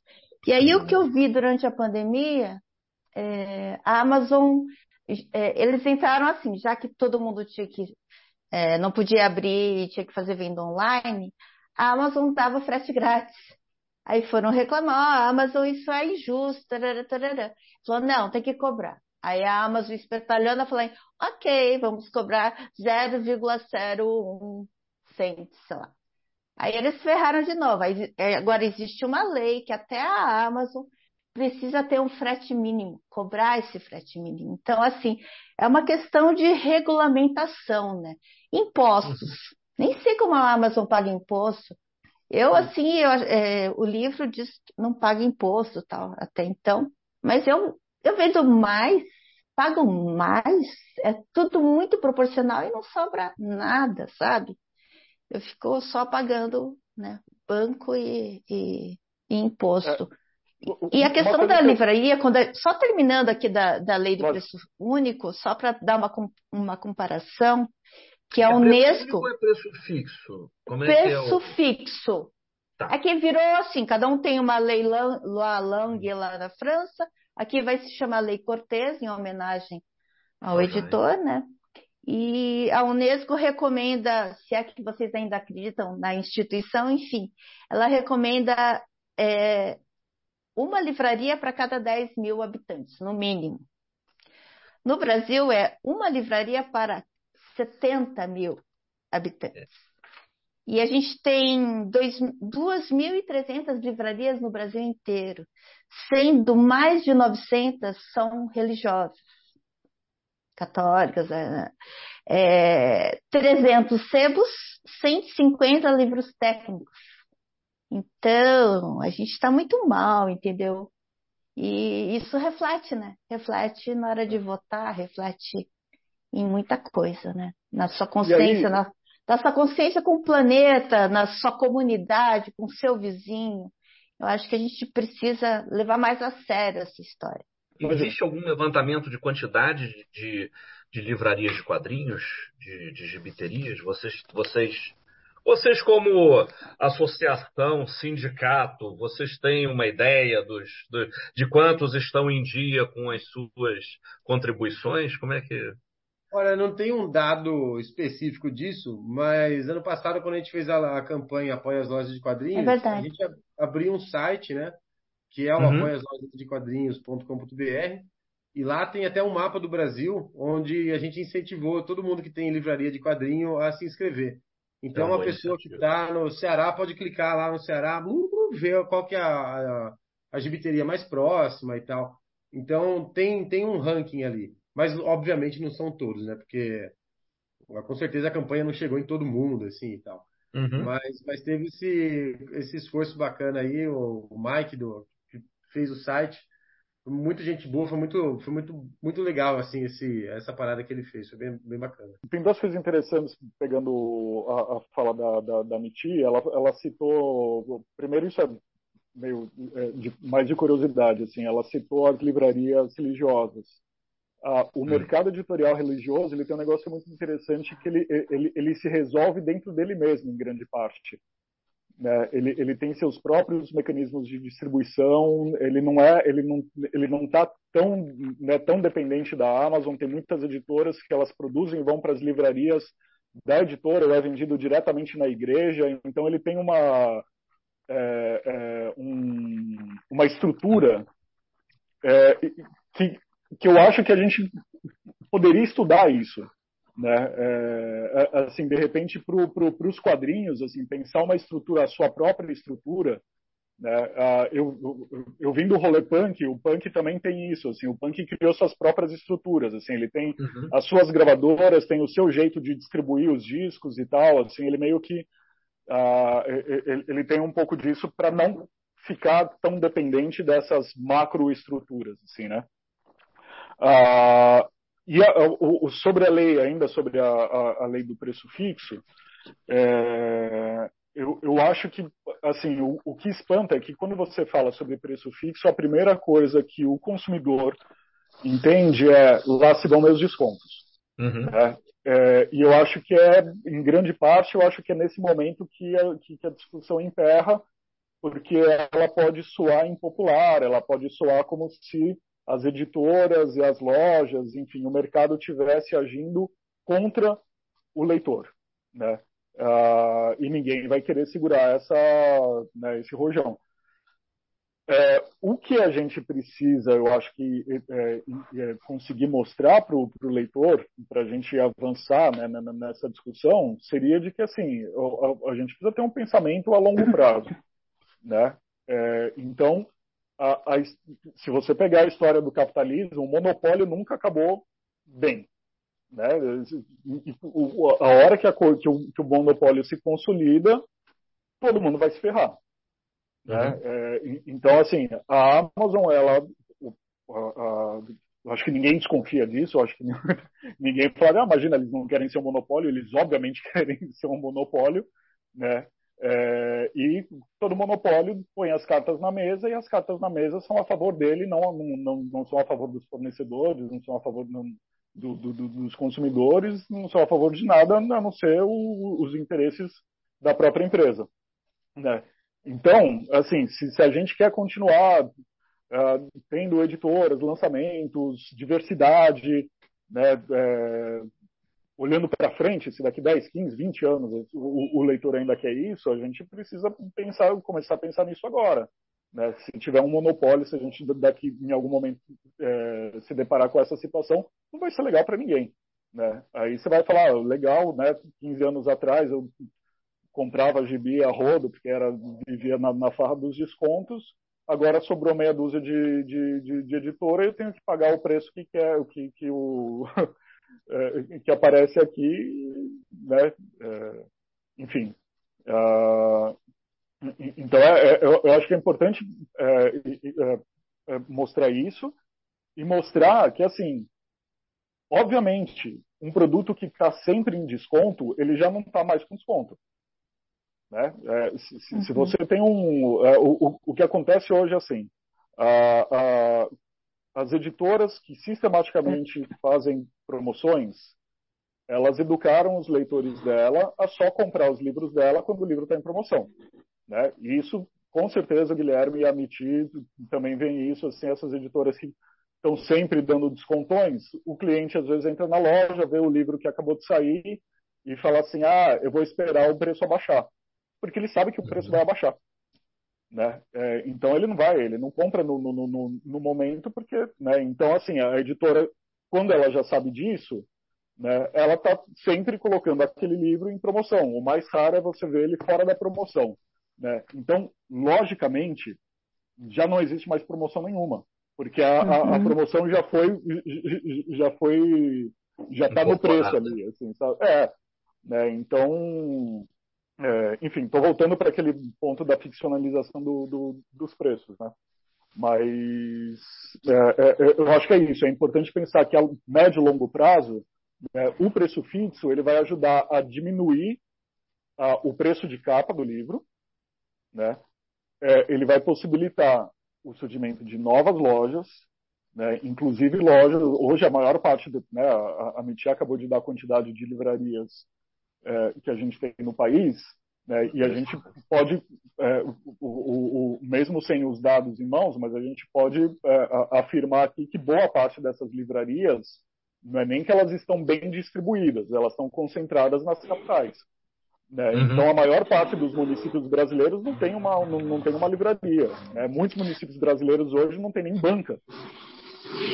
Certo? Assim como as editoras, né? As editoras ficam concentradas na. São Paulo, Rio, sei lá, Minas. Exatamente, exatamente. O, Então, o, o que a isso é gente ruim. deveria. Tra... É, é, obviamente, o que a gente precisaria trabalhar é, não é para acabar com as livrarias que, que ainda existem, mesmo nas capitais. A gente precisaria estar pensando formas de livrarias chegarem nos municípios onde, não, no- onde elas não estão e nas capitais a gente ter mais livrarias, né? É, e- e- é, de maneira sustentável, né? Agora, é, Douglas e Guilherme, vocês têm, têm editora, né? Assim, até na, no caso da Monstra, a editora veio depois, no caso da, da Ugra, a editora veio antes. Vocês nunca se sentiram é, tentados a, a- e, e vocês não, não, é, vendem pela Amazon, né? Vocês são independentes, né? São, são é, re- resistentes, assim, tem, uma resistência mesmo a, a é, colocar ali, né? Até uma postura é, de, de mercado mesmo. Agora, vocês nunca se sentiram, assim, digamos, tentados, assim, cara, eu vou colocar na Amazon para aumentar, é, eu tenho bons produtos, eu quero dar maior é, visibilidade para isso. Vocês nunca sentiram, assim, aquela tentação, assim, de, pô, e se eu colocasse lá? Ah, eu posso falar, assim, não, isso é uma questão de. Na Ugra, isso é assunto encerrado, assim, sabe? É, o, o, o, material que a gente produz, ele é, é, é para circulação na, nas livrarias físicas, é, nas comic shops e tal, assim. Também porque a gente acredita nisso, assim, no, no, no papel que a gente pode ter de, de educar os leitores ah, de que existe um- um- uma, uma produção ali que a Amazon não, não contempla. Né? É, então, a- a- eu sei que assim, eu não tenho nenhum best-seller, não tem nenhuma coisa gigante assim no catálogo da, da, da Ugra, ah, nem é nosso, muito nosso, o nosso perfil, assim, a Ugra, é, majoritariamente a gente é, o, o, o, o, foco da nossa atenção sempre vai ser o quadrinho brasileiro, é, mas a, a, gente pretende ter essa dar essa contribuição de, de, de mostrar para as pessoas é tipo, ó, vale a pena você ir numa livraria, porque o, o que você está vendo na Amazon é tudo que existe. Não tem pressão dos acionistas, então. É. a, gente, a, a, a, gente, na verdade, a gente resistiu durante muito tempo até em colocar ISBN para ter certeza ah, é? que, que, é, que era uma forma que a gente pensava assim, bom, não tendo ISBN, eu tenho certeza que ele não chega na Amazon de jeito nenhum, assim, sabe? e aí depois a gente falou assim, não, tudo bem, vamos colocar ISBN, porque isso nos ajuda, de repente, a, a colocar dentro de livrarias, né? De, de livrarias, não, de bibliotecas. Que, que, isso é uma coisa que, que, uhum. que, a gente uh, que a gente quer muito, assim, sabe? Que os nossos livros possam chegar em bibliotecas públicas e tal, assim. Mas uh, no primeiro momento a, a, a, coisa chegava nesse ponto de falar, não vamos nem colocar ISBN. Caraca. Mas, mas vocês dois, uh, vocês, têm, vocês têm lojas online, as de vocês, vocês, vocês vendem pelo site de vocês, não Sim. é? Tá. Uhum. É, no, no meu caso, foi a mesma coisa, a gente, de jeito nenhum Amazon, de jeito nenhum Amazon. É, já teve uma discussão ou outra, assim, dentro da editora, de, ah, vamos colocar um marketplace, não sei o quê, aí, mas eu acho que, porra, nada a ver, sabe? Vai totalmente contra com tudo, tudo que a gente faz, sabe? Se a gente conseguiu chegar aqui sem eles, não é agora que a gente vai abrir as pernas, assim, né, de uma maneira vulgar de falar.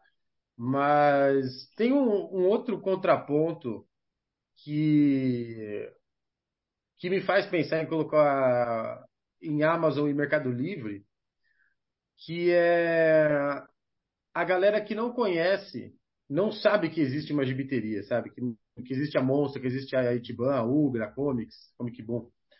É, tem uma galera que é, que é mal informada, mas não é que é mal informada por, por maldade, assim. Do tipo, eu peguei muito esse exemplo esses dias que eu fui comprar uma peça para o carro. Aí era uma peça assim, meio de boa. Até aí eu falei, cara, eu poderia ir até em algum, sei lá, alguma mecânica, alguma coisa, mas porra, você entra no Mercado Livre, você digita o que você quer, aparece, você compra, chega no outro dia, né? Tem essa, essa coisa assim do tipo. É, é um grande lojão para quem não é do seu nicho, tá ligado? Então, é, eu acho que tem um pensamento meio talvez seria legal para testar assim mas a gente não coloca. Tanto se você entrar agora na Amazon, tem risca-faca na Amazon por 80 reais, sendo que o preço dele é R$ 49,90, né? Mas deve ser de gente que compra o livro e revende, é, sei lá, alguém que tem um marketplace, alguma coisa assim. Mas nós somos contra mesmo, assim, a, sei lá, eu acho que é, é, é meio que essa parada. Gente chegou aqui até, até aqui sem eles, não é agora que a gente vai precisar deles, sabe? E o legal é. Vamos supor, a, a, hora que uma pessoa se depara com o grito, porra, ela tem que estar tá inserida no meio, cara. Não tem como ela falar, ai, ah, não, é porque é, eu vi na lista de mais vendidos da pré-venda da Amazon, tá ligado? Não, ela já, ela já é, ela já sabe o que é quadrinho, ela sabe o que é bom para tosse, assim, vamos dizer. E, e, sabe onde procurar, sabe onde achar a, a, a, parada, né? Eu acho que tem uma, uma coisa que é muito é, muito nobre nessa luta Davi e Golias, sabe? Tem uma, uma essa, essa questão da desinformação, ela é é vital, assim, porque eu tinha comentado com vocês antes de gravar que eu estava fazendo uma pesquisa sobre matérias de mercado sobre, é, sobre mercado de quadrinhos no Brasil e nenhuma delas citava as lojas. Né? Sempre foca na editora, foca nos autores, foca nesse meio, mas nenhum, nenhuma foca nesse, na loja, que é vital assim, para a venda do material. Como que o leitor, como que, que, que o leitor, colecionador, é, consumidor vai ter conhecimento da loja se não existe essa, essa, essa divulgação assim por parte das próprias editoras, não todas as editoras, né? Eu sei que algumas editoras têm parcerias interessantes com lojas assim, de divulgação, mas enfim, é, é, como, como, como que como que a loja torna-se conhecida quando você tem de certa forma um silenciamento? Se a gente for pensar assim, qual que é o sentido de eu como produtor de quadrinho, por exemplo, é, é, querer optar pela Amazon porque eu vou conseguir distribuir o meu quadrinho para todo o país por um preço. Eu não vou receber praticamente quase nada de troca, mas meu quadrinho vai estar ali distribuído para qualquer um que tem internet para comprar. E, e, ao contrário de ter esse trabalho de ir atrás de uma loja em, em todo, sabe, todas as cidades, qual é a loja de quadrinho que tem para poder mandar e distribuir, assim. Essa ideia dessa facilidade. Existem, existem. Vocês acham que o consumidor é, ele, ele precisa ser, ser, saber desse processo que o quadrinho que o quadrinho passa para chegar a ser vendido, ele está ciente. Acho que ajudaria assim é, é, é orientar o consumidor para o que acontece quando ele compra na Amazon e deixa de comprar numa loja próxima dele, numa loja pequena. Não que a culpa seja do consumidor, né? o consumidor está fazendo o que o bolso dele é, pede, né? Mas justamente por causa disso, uma orientação, uma divulgação, né, um sistema que divulgasse as, é, o, a campanha que vocês lançaram, é interessante. Eu, eu, eu vi um, um, material hoje, mas já tinha visto na época do lançamento também. Como que vocês acham que a gente consegue aumentar esse processo de divulgação? Então, eu acho assim, a gente está meio que à mercê dos algoritmos, né? Como estourar bolha, essas coisas. Mas como eu nunca sentei para perguntar como é que isso funciona, é, mas devo imaginar. O mínimo que eu, que eu, eu, eu, espero de um bom jornalista, né, de alguém que é do meio e conhece há tanto tempo como funciona a cadeia alimentar, eu acredito que essas pessoas não deveriam ficar pagando pau para Amazon. Ah, compra na Amazon, dá um clique ali, dá um clique lá. Tudo bem, os youtubers que não, tão, não sabem qual é o rolê, qual é a dificuldade, e como a gente existir ajudou muita coisa a acontecer no, no meio, enfim. Mas eu acho assim que muita gente não tem essa consciência, nem quem deveria ter tem, assim, porque claro, tá ganhando uma moedinha, tá ganhando algo em troca. Mas enfim, então é difícil você esperar disso. Mas o que eu estou vendo acontecer é que nem com o mercado da moda, da moda, roupa, né? é, onde as pessoas estão vendo, porra, mão de obra escrava, ó, essa empresa trata mal os funcionários, ó, né? Então, onde é produzido, de qualidade, é, se paga bem seus funcionários, entendeu? Coisas assim. E, e eu procuro ter, procuro ter do meu cotidiano, né? Aplicar isso, né? para não dar tiro no meu pé e também para não ser tão contraditória, né? O que eu faço, o que eu ajo eu, a minha ação corresponde ao, que, ao meu ideal, né?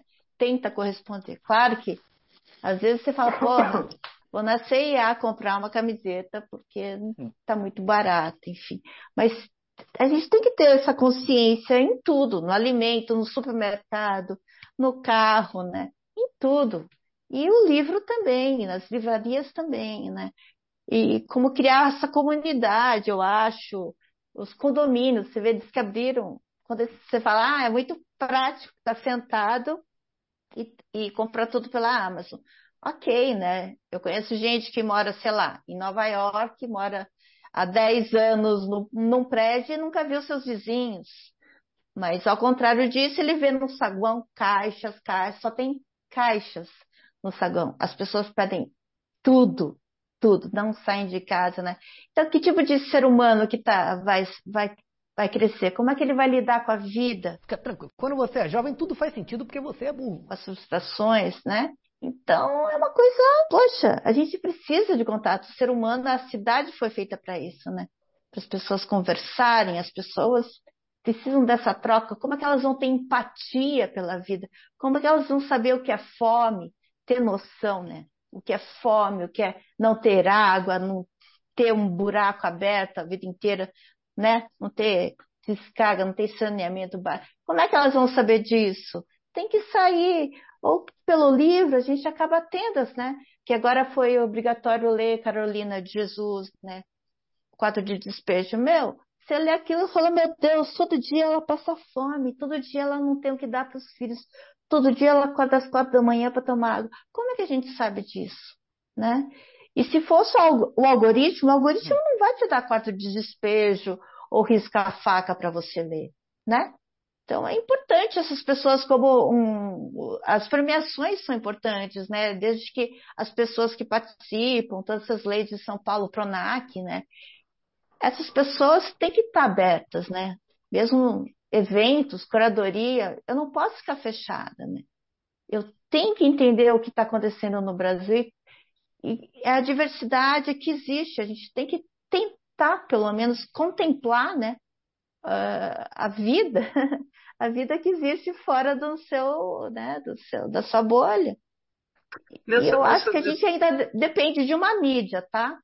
Eu acho é, que a gente eu, tem o Érico Assis, a gente tem uhum. o Ramon Vitral, né? tem os especializados, mas, poxa, é bem difícil. É, uh, eu, eu, acho que a, a, a Miti tocou num ponto, infelizmente ele, ele, ele quando ele surge numa conversa, né, a gente está aqui falando sobre mercado de quadrinhos, né, e aí quando a gente uhum. põe um, um, traz uma visão é, humanista, parece uma coisa ingênua, né? A gente fala assim, poxa, né? Mas que sociedade que a gente quer, tal. E eu acho que assim, é, ter uma livraria está diretamente ligado a essa ideia, né? Assim, porque é, é, é realmente você acreditar, né, que as pessoas podem é, sair de casa, conhecer coisas, ter contato com pessoas, é, conversar, é, sabe? É, é, é, não é, essa lógica de, da praticidade como um valor que guia a nossa vida, sabe? Então, sabe? Tipo, ah, eu vou consumir só numa empresa que eu sei que ela trata os funcionários dela como lixo, sabe? Que está envolvida sinceramente, assim, para mim, a, a, questão, a relação da Amazon com as livrarias, lógico que é, é, é, é, onde pisa no meu calo, né? Mas essencialmente eu acho que esse é o menor dos males da Amazon, assim, sabe? Tipo, a minha questão com a Amazon hoje em dia, ela, ela vai muito além disso, ela vai de realmente ser uma empresa que, assim, eu faço questão de, de não dar um centavo para eles, porque a empresa é escrota, sabe? Tipo, é, é, tem uma questão moral ali envolvida que realmente, assim, eu me sinto bem de saber que eu não estou colaborando com aquilo, entendeu? É, e, e, e, eu acho que é, eu, eu, concordo 100% com, com, com a por mais romântico que isso soe para muita gente, assim, sabe? Tipo, é, eu acredito nisso, assim, sabe? Ter, é, quero ter uma livraria, né? E todas as livrarias elas fazem esse esse papel, né? Que é, é isso, assim, tem a ver com a relação que as pessoas têm com a cidade, a relação que as pessoas têm com cultura, uhum. tem, tem a ver com uma série de, de outras coisas que não é só a aquisição do livro, né? Uh, mas trazendo isso, vai também para uma questão mais prática, é, o que o Lima falou sobre divulgação e tal, né? E bom, como que as pessoas vão saber onde estão essas livrarias, quem são essas livrarias? É, eu uh, eu já há muito tempo estou bastante convencido de que o grande gargalo é, para o mercado de quadrinhos no Brasil é a questão da divulgação. Né? A gente tem muitos canais divulgadores, tem perfis e tal assim, mas uh, eles a, maior parte deles tem perfis bem parecidos, os maiores, pelo menos, eles operam mais ou menos sempre na mesma nos mesmos moldes, abrangem mais ou menos as mesmas coisas, com pequenas variações e tal. E a boa parte deles também acabou de novo tendo essa relação muito estreita com, com, com a Amazon e tal. Uh, eu acho que a, a gente desnerdizar o mercado né? É, é uma coisa importante a gente é, é, mostrar, assim, sabe, tipo, conseguir colocar os quadrinhos na vida das pessoas e mostrar para elas que é, é, que existe um quadrinho para elas, né? Você não, precisa, ser de um grupo determinado para ler isso, né? Você vai encontrar o seu quadrinho. Né? A, a imprensa poderia ter um, um, um papel nisso, é, mas a gente também pode pautar isso, assim, sabe? Eu acho que o mercado de uhum. quadrinhos ele, ele, ele, ele se acomodou um pouco também nessa ideia do nerd e, e tal, que é uma coisa que nos coloca num gueto, né? Assim, a gente uhum. fica preso nessa, nessa coisa que ela, ela aliena quem não se identifica com isso, quem não se enxerga como nerd, a gente mesmo, muitas vezes o próprio mercado de quadrinhos informa essa pessoa que está de fora de que, ó, isso aqui não é para você porque isso aqui é para o nosso grupinho, né? Aqui é nós, os nerds, sabe? Uh, é, então, eu, eu, acho que é meio, é meio contraproducente isso, né? Uh, e, e para o quadrinho brasileiro, especialmente, que não está na Amazon, né? Essa produção independente e tal, e nem acho que deve estar, que, que deveria estar, mas ele fica meio invisibilizado se, se ele não tem um, canais que divulguem ele, né? E Aí a gente volta para aquela questão, como os canais acabam divulgando o que está na Amazon, porque daí tem o link patrocinado, não sei o que tal, você tem toda uma, uma produção ali que, é, que não chega ao, ao público e, e, que muitas vezes poderia levar o público também para as lojas, né? Um papel Vai da mídia aí, gibi, tinha que ser colocado em novela. Boa. Tinha que ter, sabe, no meio da novela, um dos personagens lê um quadrinho. E não, não necessariamente um Batman, tá ligado? O Batman não precisa da, dessa, dessa, desse foco na TV. Mas o cara tá deixa, eu, deixa, eu fazer um, deixa eu fazer um parênteses rapidão. Assim, tem, tem um episódio da Grande Família em que um dos personagens aparece lendo. Cara, eu não vou lembrar qual gibi do Mutarelli que é, mas era algum que saiu pela Devir ainda. Assim, um negócio completamente. Um dia a gente estava assistindo, assim, o cara apareceu com, com a capa, assim, na, ali, assim, na câmera. Eu falei, cara, que coisa linda, assim, sabe? Assim, Galera, é, é, muito louco. um seriado é mega popular, assim, tá? E o cara metendo um mutarelli ali, assim, alguém, alguém que estava na produção falou, não, ó, eu trouxe esse gibi para você ler. E, e, de uma é, maneira que não seja pejorativa, né? Que não seja. É, ah, é. Pega um gibizinho aí, mas é criança, é, cara. Ou o esquisitão que fica ali no quarto lendo gibi, sabe? Não que a gente não seja meio esquisito, mas enfim. Às vezes. É, ter, ter esse tipo de coisa pra, pra colocar meio que no, sabe, no, no, no, consciente popular, assim, que, que esses livros, esses quadrinhos existem, né? Que existe um, um, uma coisa maravilhosa chamada história em quadrinho, que de infinita possibilidade, assim, né? Sei lá, eu acho que isso talvez ajudaria um pouco, sabe? É, esse tipo de parada. E uma coisa Mas, que eu... também eu não, eu não sei se eu estou encasquetado com isso, ou se é, é, efeito colateral desse governo Bolsonaro, assim, mas todos os canais também, é, tipo, eu cito muito, sei lá, o Galas Feios, o Ferrez, o Ferrez sempre, todo, todo vídeo ele fala de, de livro, ele dá indicação e tudo mais, mas eu acho que tem uma coisa que dá mais ibope você falar mal e, e, e meter o pau ali e, e trazer um, certas pautas de notícia, assim, que às vezes realmente talvez não teriam tanto view se fosse uma coisa legal, sabe? Mas seria muito bom se todo mundo tivesse um, sabe, uma vez por mês, uma vez por semana, uma vez por semana é é o tópico. Mas sabe, fazer uma, uma coisa mais, mais focada no, no, sabe, num programa do bem, assim, vamos falar bem de uma coisa, vamos falar bem de um, de um quadrinho, de uma livraria, de um, sei lá, de um, de um café, de uma pessoa, sabe, uma coisa assim para para um pouco mais, porque é, sei lá também, né? Esses quatro anos foram muito bizarros, assim, a gente tem que tem que ter muita contestação mesmo. Mas eu acho que falta falta uma coisa de tipo de enaltecer as coisas boas, sabe? É, faltam, falta a gente ficar de bem com todo mundo, assim, é, de uma maneira, ficar de bem com a vida, né? Agora, 2023, vai, vai ficar de bem com a vida de novo, então eu acho que vai ter uma, Deus quiser, uma, uma pacificação e vamos voltar a falar de cultura, vamos voltar, sabe, retomar esse tipo de pauta legal, assim, porque, puta, é muito bizarro, até antes da, da, da eleição, tava até comentando com o pessoal aqui, porra, tava numa depressão assim bizarra, que eu falei, que merda, todo dia é uma, uma bosta, uma bomba, um negócio assim que você fica.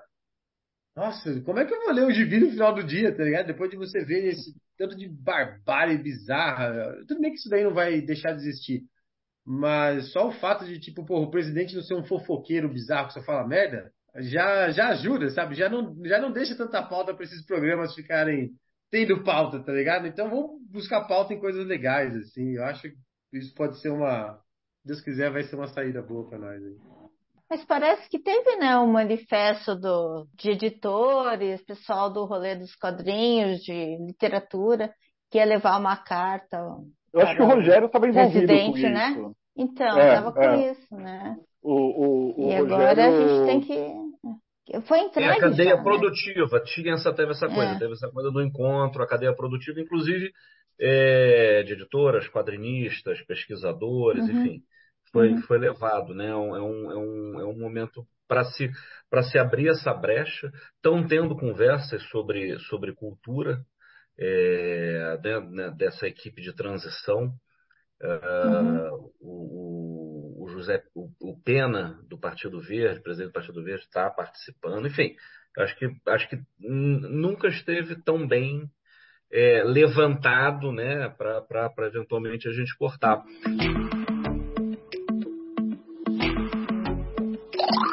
Deixa- A gente está chegando aqui no final. Eu queria perguntar uma coisa que, que a gente permeou um pouco a questão dos, dos eventos e de estratégias de promoção, porque pelo que eu estou vendo, quer dizer, pelo que eu pude entender, né, é, ao, ao se promover os quadrinhos, né, o produto, quadrinhos, a leitura, acaba se promovendo a, a, a gibiteria, né, as lojas que vendem quadrinhos. Quando vocês têm eventos, né, a Mitch falou que ela foi agora para o Jaraguá do? Sul. Jaraguá Jaraguá. do Sul. Então, Jaraguá do Sul. Você, como livraria, vai para um evento que seja fora de Curitiba, né? Hum. Quando acontece eventos em Curitiba, como é que, ou no caso do, do, do, do, do, do Gui e do Douglas, em São Paulo, como é que é essa estratégia da livraria de ou participar ou estar inserida, ou, enfim, existe alguma coisa? Como é que vocês fazem isso quando os eventos são dentro das cidades de vocês? Cara, assim, quando, quando a gente começou a Ugra, a gente não tinha um catálogo muito grande da editora tal, então a gente ah, ia para os eventos com um catálogo mais é, misturado, assim, né? Então a gente levava os nossos lançamentos, levava também coisas de outras editoras, de outros autores e tal, assim. Em diversos eventos a gente acabava sendo convidado para participar, muitas vezes para ser tipo, ao invés de colocar um monte de autor independente, o pessoal falava, chama a Ugra que eles levam um monte de quadrinho independente, assim, sabe? É, só que daí, conforme o nosso, o nosso catálogo começou a aumentar, a gente ficava com o espaço da mesa, foi ficando cada vez mais é, disputado, assim, né? Então, o, o, hoje em dia, quando a gente participa de evento, a gente participa com os títulos da Ugra. A gente daí vai como editora.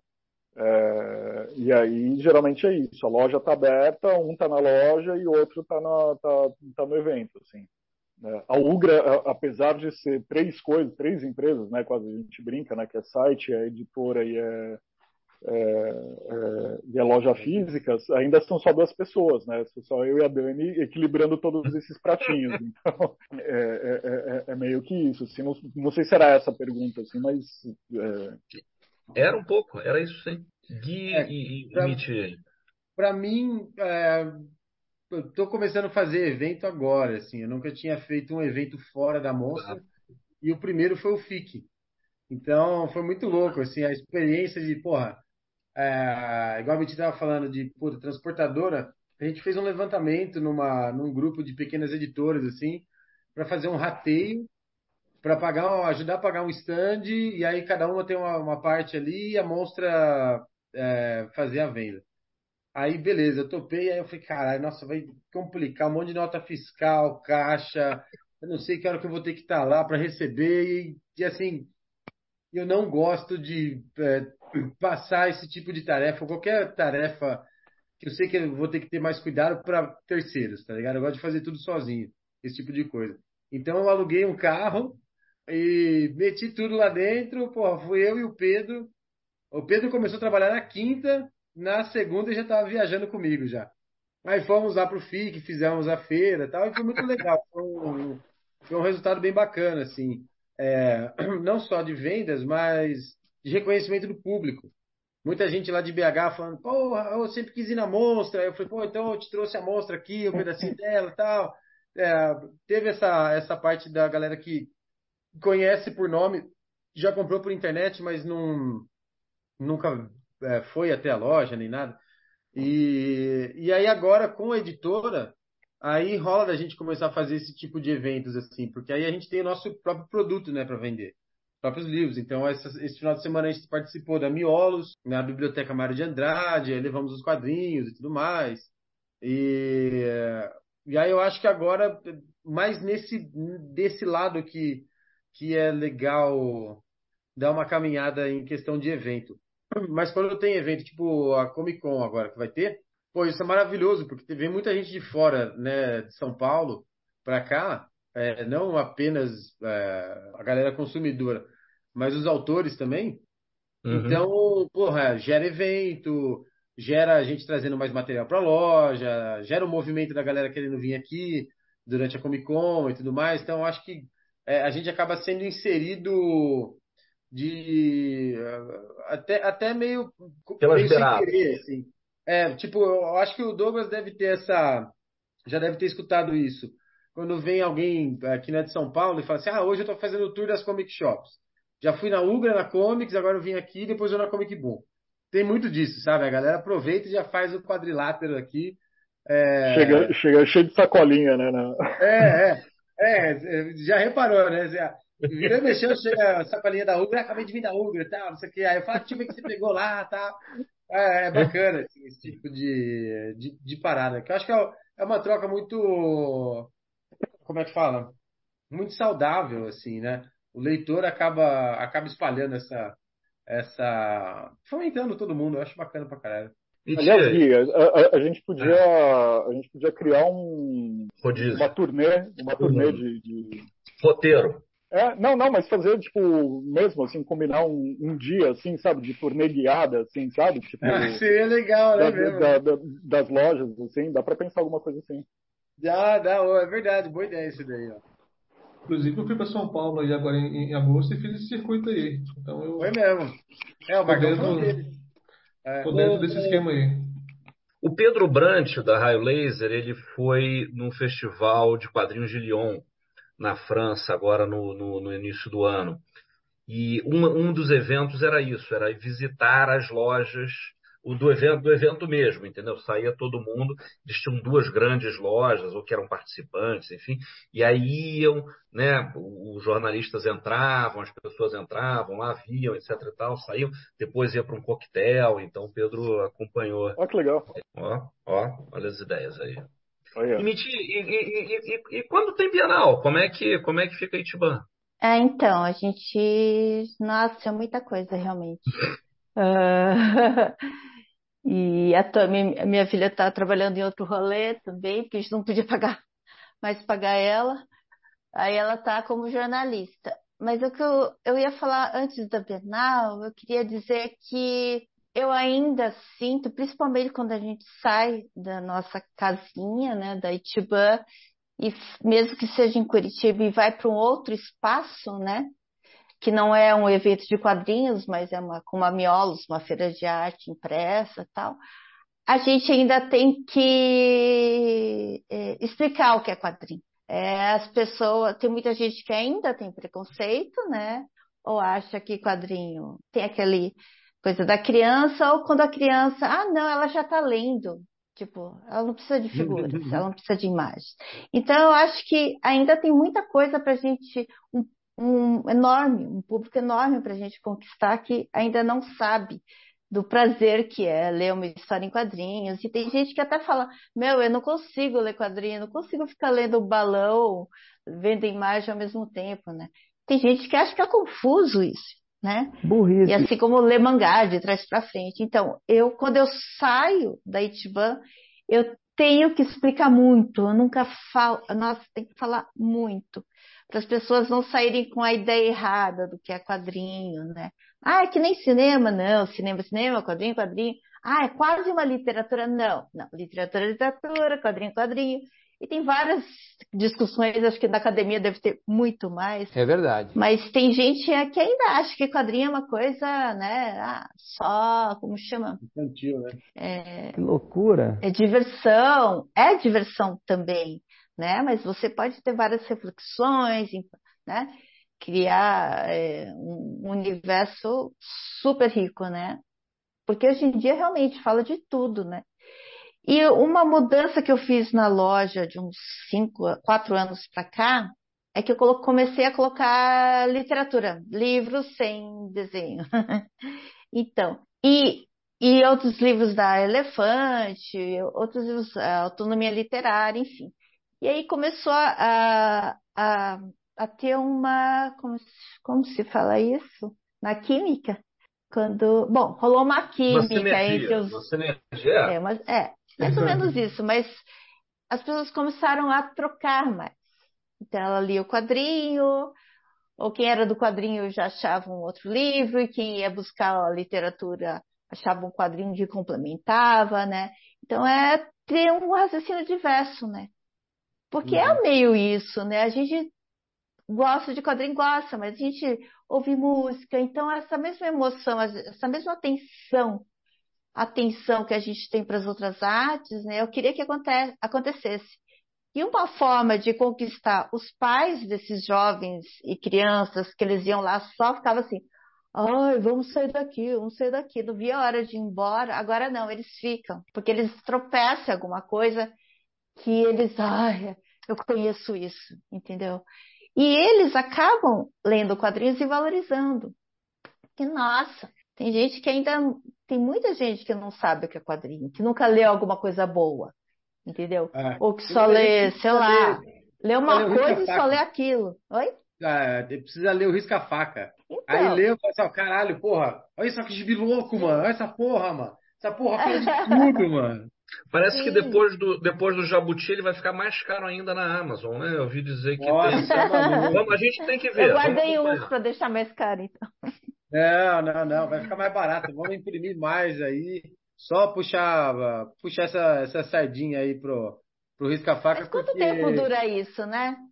É, não, é, eu- sei lá, Eu eu digo acho assim, meio... por exemplo, um Quintanilha ganha um prêmio. O quanto isso influencia na sua venda? Você vende muito mais? Hum, Entendeu? boa. Excelente pergunta. Quero saber. Boa pergunta. Deixa eu fingir, fingir que foi eu que fiz essa pergunta. Vocês estão vendendo muito Quintanilha esse ano? Vai, conta pra gente. Ah, Quintanilha é... saiu, vende, né? Não tem, já é um autor muito estabelecido, assim. Então, o que sai do cara, é, a venda é meio certa.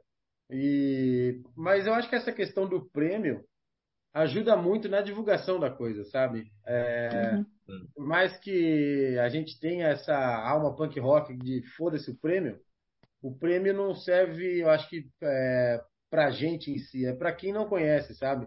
Então, pra pessoa que não conhece, ah, chegar e ver lá um selo, ah, ganhou o prêmio X e o caralho a quatro. Ela, ela já tem no, no imaginário dela ali que é como se fosse, ah, legal, porra, ganhou o Oscar, ah, vou ver o filme do Oscar, sabe?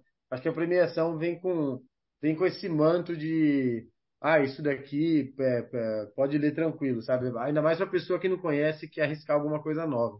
Quer dizer, às vezes não. Eu ia falar exatamente isso, assim, a, a, é, né? a, nossa experiência lá na Ugra é de que a, premiação ela nos ajuda é, a vender o livro para o público que não é de quadrinhos. Porque daí ele, é, como, uhum. como ele não está acostumado a gastar o dinheiro dele com aquilo, ele quer alguma coisa que tenha um selo de garantia, assim, sabe? Uhum. Bom, né, eu não quero arriscar porque, assim, sabe-se lá quando que ele volta a, a, comprar outro quadrinho, assim, sabe? Então você chega e fala assim, olha, esse aqui ganhou o Eisner, que é o grande troféu, ou ganhou o Angulema, ou qualquer coisa assim e tal. Ah, então tá bom. Né, então vou levar é. isso. Acho que o né, prêmio mas... ele serve muito para essa, essa coisa, assim, de dar uma, uma chancela para quem não conhece, porque é mais ou menos isso. Quem, quem conhece, quem já leu, quem, quem sabe, é, torce, sabe da, da qualidade da coisa ali e tudo mais. Mas quem não, quem não sabe disso ainda e vai vir a conhecer por conta disso, porra, aí dá uma chancela muito bacana. E é muito legal você. Eu tenho muito, muito cliente aqui que desde a época da gibiteria eu indicava o Quintanilha. E assim, uhum. a, a, pessoa não lia quadrinho. Aí eu falo, não, porra, lê esse cara aqui. Aí lê, porra, ó, o gibi aqui, pá, não sei o quê. Aí lia, seis meses depois eu estava na loja, nossa, você me indicou um tão bom, nossa, não sabia que quadrinho era tão legal assim, não sei o quê. E aí você vai apresentando outras coisas para a pessoa. É, eu acho que tem, tem esse tipo de cliente também ainda, sabe? É, a, a, assim como os gêneros infinitos de, de quadrinhos e filmes do Caralho 4. Jiu-Jitsu. É, é Jiu-Jitsu. Todo mundo tá lançando, né? Netflix. É. Netflix ajuda a vender, Gibi? Olha, não tem sincronia, meu. É. Sai é, tipo... Umbrella Academy e esgota na Devir. É, sai Sandman, não tem mais Sandman na Panini. Então, assim, é. o momento de ganhar grana é o momento que o, a, a gente fica para trás porque o mercado não sincroniza com, com o que está. Em vez de usar isso como marketing, simplesmente some. Aí o que importa é a figurinha da Copa, né? É, Sabe o que é. ajuda? Eu, eu, não sei se, se, se o Guilherme e a, e a Miti também têm essa experiência, mas hum. mais do que premiação, o que ajuda a vender um quadrinho é o falecimento do autor. Porra! o, o, autor morreu, todo mundo sai correndo atrás do, do, do quadrinho, assim, do, é, do livro. Do... Olha, olha. Não, e a gente esse ano já, ano passado também se fala, mas esse ano já, enfim, perdendo, há poucos dias perdemos o, o, o Carlos Pacheco, enfim, então já, né? Tá, então, então, o obituário é melhor do que HQ Mix, do que uhum. Leblanc, Não. prêmio CCXP, prêmio Grampo, Jabuti. Tá, o melhor é a polêmica. Polemizar. Legal. Polêmica aí, também, aí polêmica também é. É, é polêmica é bom, polêmica é sempre bom, pra venda, assim. Os eventos, melhor coisa, coloca o kit gay bem na frente da Victorella. Nossa, cara, é ótimo. Chama atenção. Our whole universe was in a hot, dense state nearly 14 billion years ago expansion started. Wait. Então é isso, sim. Acho que a gente conversou legal, tem, tem... É, principalmente levantou ideias é, que são interessantes não só do, do lojista pensar, mas do público, quem estiver ouvindo o nosso Lasercast, pensar no, no, no papel que o público tem para manter o, o quadrinho, é, principalmente o quadrinho nacional, né, manter as lojas funcionando. Assim. É importante, eu acho que mais do que tudo, o, o, né, o Lasercast, porque a gente sempre escuta que o, que o quadrinista, o trabalho do quadrinista é sofrido e trabalhoso, o, quadrilho, o, o, trabalho dos editores é sofrido e trabalhoso, mas a gente nunca escuta que o trabalho do, do, do lojista de quadrinhos é sofrido e trabalhoso, não porque não seja, mas porque não perguntam para ele. Então esse, esse foi o momento de. Ele está tá muito cansado para responder. Exatamente. O, então, pessoal é... acha que a gente fica na loja o dia inteiro lendo gibi, né? É, exatamente. É, mas, assim, o que deu, deu a gente ver é, é, esse, é o quanto que o, que o quadrinho depende das lojas, né? Mas é, essa ideia de que as lojas dependem do quadrinho, ela, ela é, um, é um erro. Assim, o quadrinho ele depende das lojas. não necessariamente depende, que a gente sabe o quadrinho nacional se vira da maneira que conseguir se virar e está aí nas feiras e está aí o pessoal vendendo independente, mas a, o papel da loja é inegável. Então, o que eu queria, assim, para a gente fechar com esse clima de esperança, é pedir para vocês, né, se vocês têm aí uma, um, um, um recado final para dar para seus seu público, para mandar para nosso, os nossos ouvintes, né? É, eu queria que vocês dessem um recado de vocês aí para a gente poder fechar esse Lasercast com chave de ouro. Quem começa? É que essa lei Cortez vingue, né, a lei do preço fixo, que acho que é uma coisa que vai melhorar a cadeia alimentar, né, vai melhorar a sociedade enquanto né, cidadãos, seres humanos, enfim, isso vai ser muito legal, porque é muito legal, por mais que eu tenha a minha livraria, eu adoro ir em livraria, eu adoro fuçar, adoro procurar, né? Muito mais. Talvez seja a minha idade, mas eu também não consigo. Não consigo ler, ler em tablet, ou ler online, eu sou péssima para isso. Porque a experiência do papel do livro, a não ser que acabe, né? Não tenha mais árvore, não tenha mais tinta, não tenha mais petróleo, que a princípio tudo é a partir do petróleo, né? Também. Deus me defenderá. Enfim, e que e que para você ver, né, como a gente está ligado, que a gente não pode sobreviver sem pensar ao redor, né? Então acho que é isso. Acho que a dica é pensar ao redor, não só no seu umbigo, apoiar, frequentar as livrarias, sair de casa, frequentar a padaria do seu lado, enfim, coisas assim. E aí a gente vai seguindo bem, com qualidade de vida, com, com esperança, né? e apoiar mesmo as livrarias de as pequenas livrarias, né? Que acho que a, a curadoria da, é, é, é, o diferencial maior, né? Uh, acho que é isso, mas é duro, né? é duro no meio desse meio que a gente depende realmente de é, já que não tem o jornal, né? Não tem o jornalista, agora todo mundo é tudo, né? E, enfim, é tentar fazer, a gente vai tentar continuar fazendo as coisas da melhor maneira possível. É isso aí, apareça aí na Itiban, em Curitiba, tem site, tem agora a EcoBag, a minha promoção vai ser essa, compre no site, a partir de 200 reais ganha um EcoBag que cabe vinil, ó, ó, cabe vinil também. Diferencial, olha aí. É, to, todos os contatos ouvintes, todos os contatos com endereço e tudo vai estar no nosso é. post. Então, quem estiver ouvindo ah, tá. aí o Lasercast, né, quiser saber aonde fica Itiban, vai lá no post do Raio Laser e vai ter o endereço de todas as lojas lá para vocês.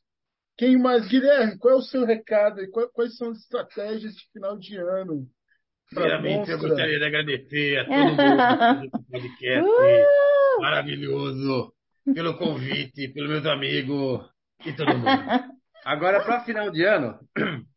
Não, final de ano eu falo daqui a pouco. Queria só falar é, uma experiência pessoal, assim mesmo, da é, que a Monstra trouxe, né?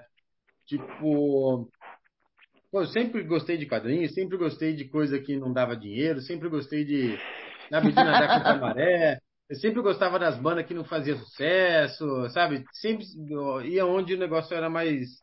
tinha que dar, cavar um pouco mais a fundo.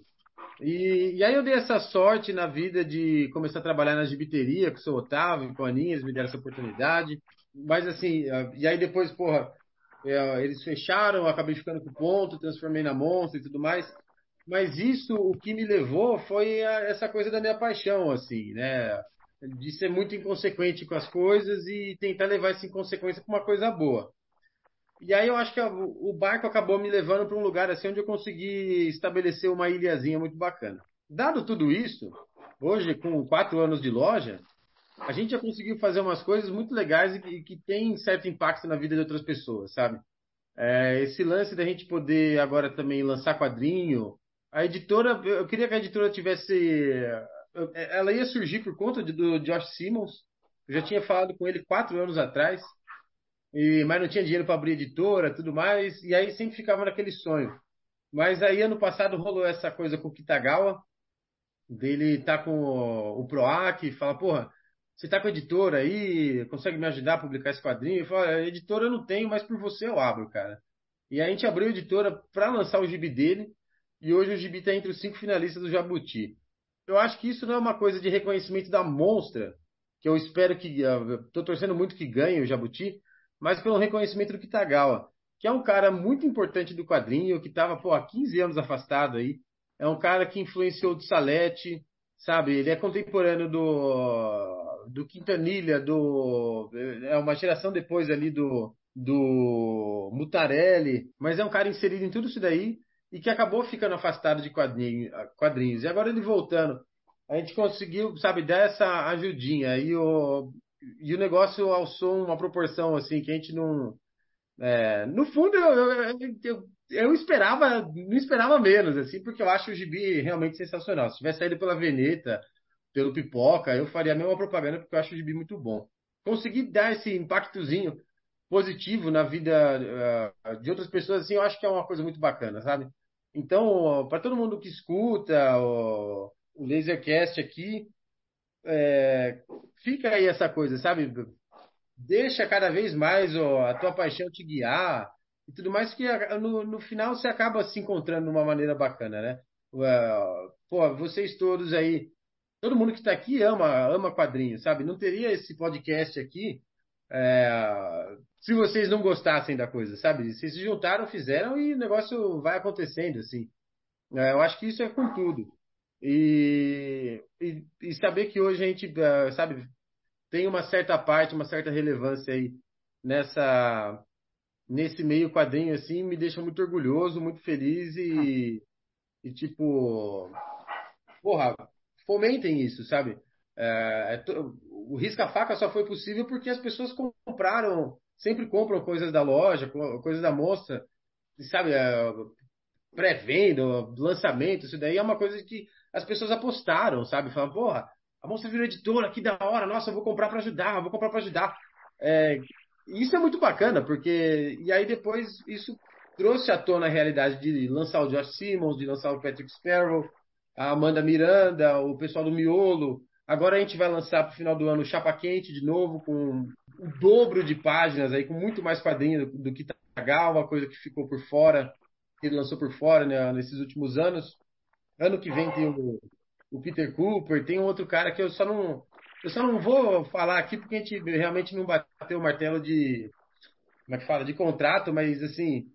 É, tenho certeza que vai ser um cara que vai vender muito na Ugra, muito na Itiban porque é, um, é, um, é uma coisa que está esquecida no tempo, assim, tem que voltar.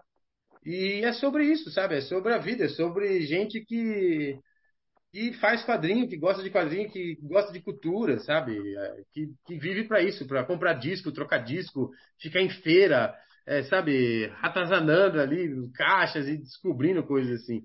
Então, eu acho muito importante esse tipo de coisa e a loja de quadrinhos é é o lugar onde, onde tudo isso daí se resume, sabe? É, é o lugar onde, porra, não sei se eu já falei essa, eu já deve ter falado mil vezes já.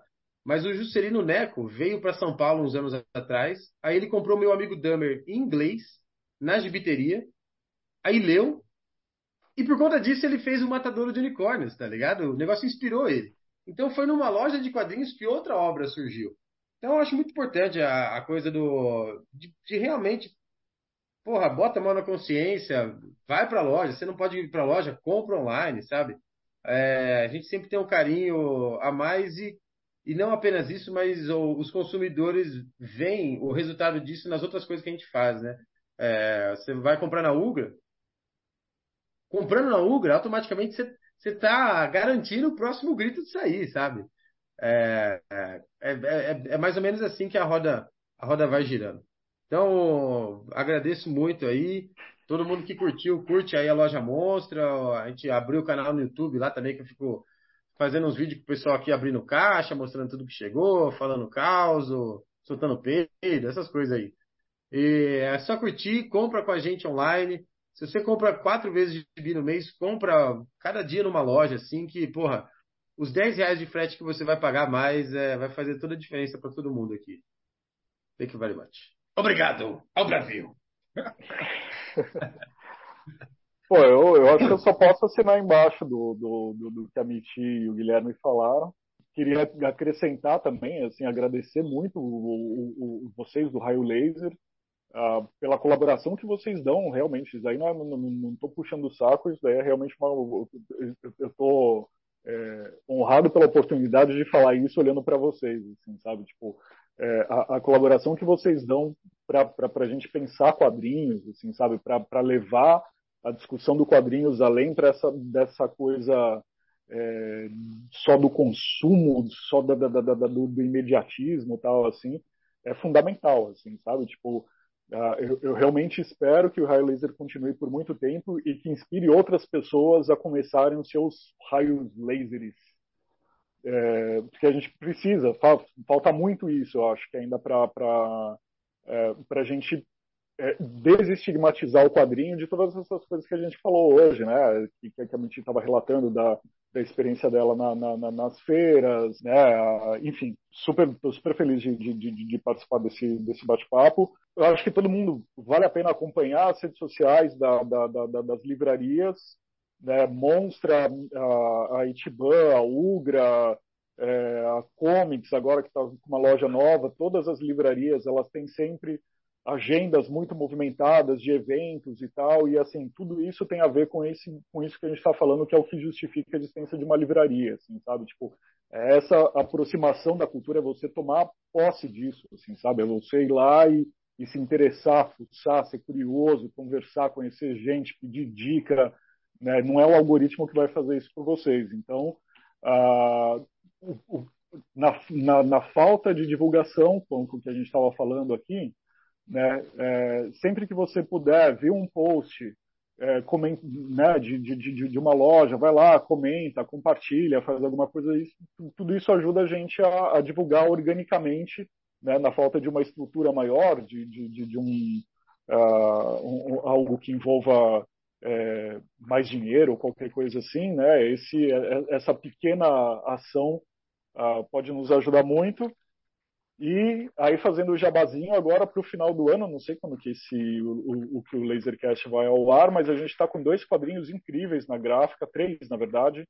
A gente vai lançar o quadrinho novo do, do Thiago Souto, que também ficou um tempo aí sem, sem lançar nada, e aí, porra, uh, tivemos a, a, a sorte de lançar esse quadrinho novo dele. É um quadrinho mudo, incrível, lindo, lindo, lindo quadrinho novo do Gabriel Dantas, que já virou agora, já estão até fazendo piada. Gente, todo mês lança o quadrinho novo do Gabriel Dantas. Se ele quiser lançar de 15 em 15 dias, a gente lançaria, porque eu adoro moleque.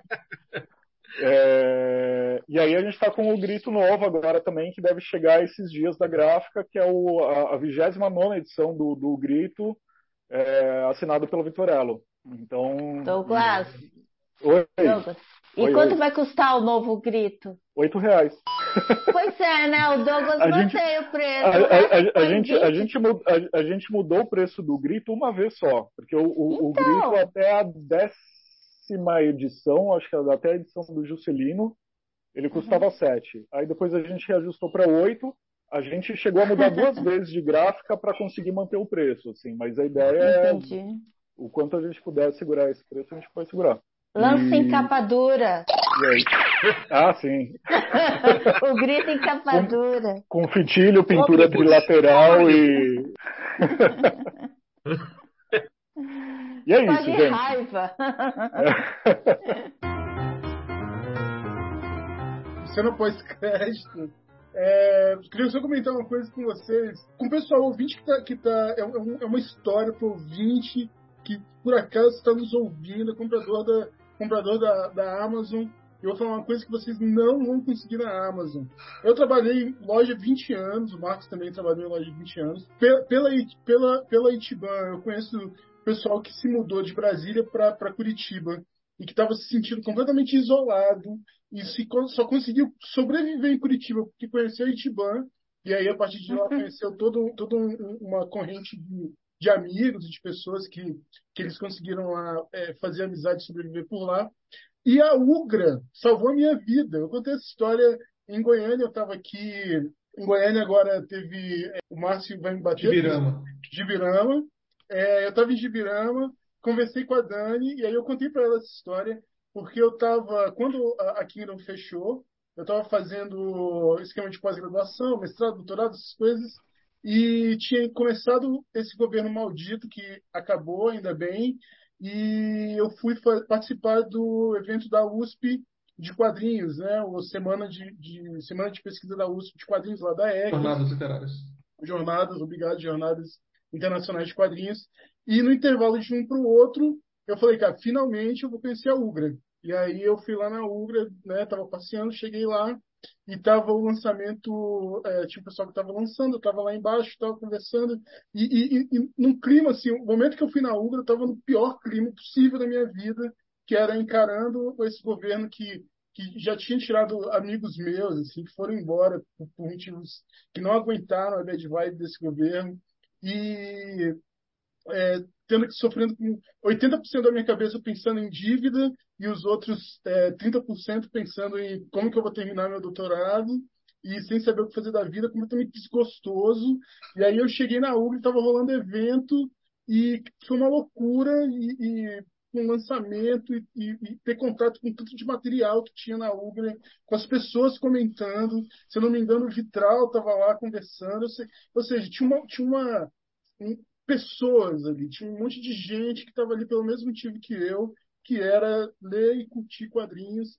E aí, quando eu estava saindo da, da loja, estava lado de fora da loja, e eu conversei com uma pessoa que estava meio do lado de fora vendo vitrine, e eu acho que o Douglas ouviu falar sobre Kingdom Comics, e aí me puxou para dentro da loja, e a gente começou a conversar sobre, sobre a Kingdom, sobre a história da loja, não sei o que, não sei o que.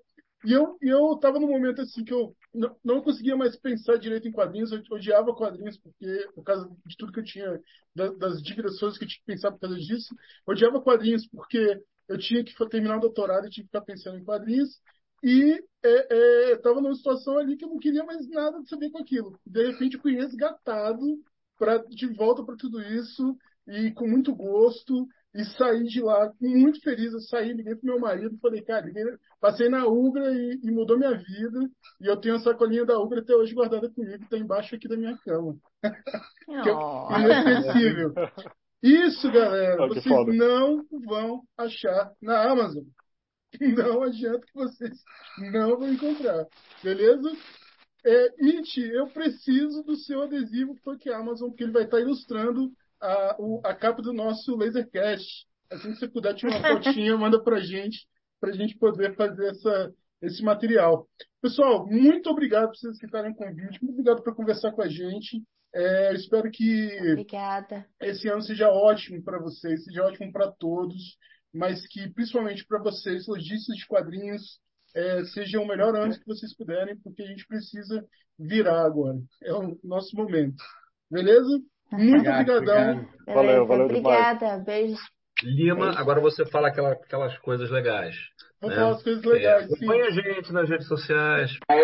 Continua aí, posso continuar, Bruno. Acompanhe o, o Raio Laser nas redes sociais, raiolaser.net, e no Facebook, e no Instagram, e no Twitter. Boa Exatamente. noite. Até mais, pessoal. Valeu. Uh!